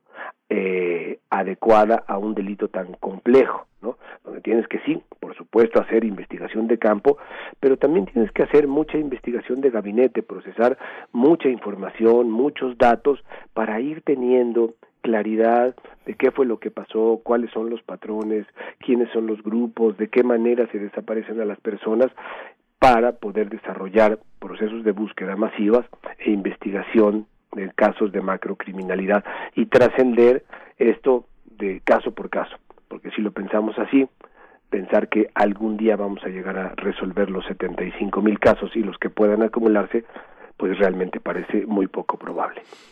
Falta, falta muchísimo tenemos que poner nuestro granito de arena todos porque queremos una respuesta pronta y justa para las víctimas. Esto tiene que ver con la reconstrucción del tejido social, pero también en recobrar la confianza en las instituciones. Te agradecemos mucho, Edgar Cortés, defensor de derechos humanos, licenciado en Derecho, Filosofía y Ciencias Sociales, investigador del Instituto Mexicano de Derechos Humanos y Democracia. Sigamos hablando del tema, por favor, en un futuro aquí en Primer Movimiento. Claro que sí. Gracias, Berenice, y gracias, Héctor, y gracias también al auditorio. Gracias. Hasta pronto, Edgar Cortés. Pues nos despedimos ya, se nos vino el tiempo encima, como suele ser en la radio, son las 9 con 59 minutos. Eh, yo quiero agradecer a todo el equipo del primer movimiento. Uriel Gámez hoy está en las redes sociales, está cubriendo a mi compañera Tamara Quirós, está Arlene Cortés en el servicio social, Toño Quijano y Patricia Zavala en las noticias, Miriam Trejo y Rodrigo Mota en la coordinación de invitados, Socorro Montes hoy en la operación, en los controles allá en cabina, eh, Frida Saldívar en la producción ejecutiva. Y Héctor Castañeda en el micrófono, en la conducción de primer movimiento esta mañana. Gracias por estar aquí, eh, querido amigo perro muchacho, y pues ojalá que se repita pronto. Berenice Camacho, como siempre, un placer y sí, ojalá que se repita pronto. Nos despedimos. Gracias. Sigan en sintonía de Radio UNAM. Esto es Mal o Mine de San Severino. Y esto fue Primer Movimiento. El mundo desde la universidad. Radio UNAM presentó Primer Movimiento. El mundo desde la universidad. Con Berenice Camacho y Miguel Ángel Quemain en la conducción. Frida Saldívar y Uriel Gámez, producción. Antonio Quijano y Patricia Zavala, noticias.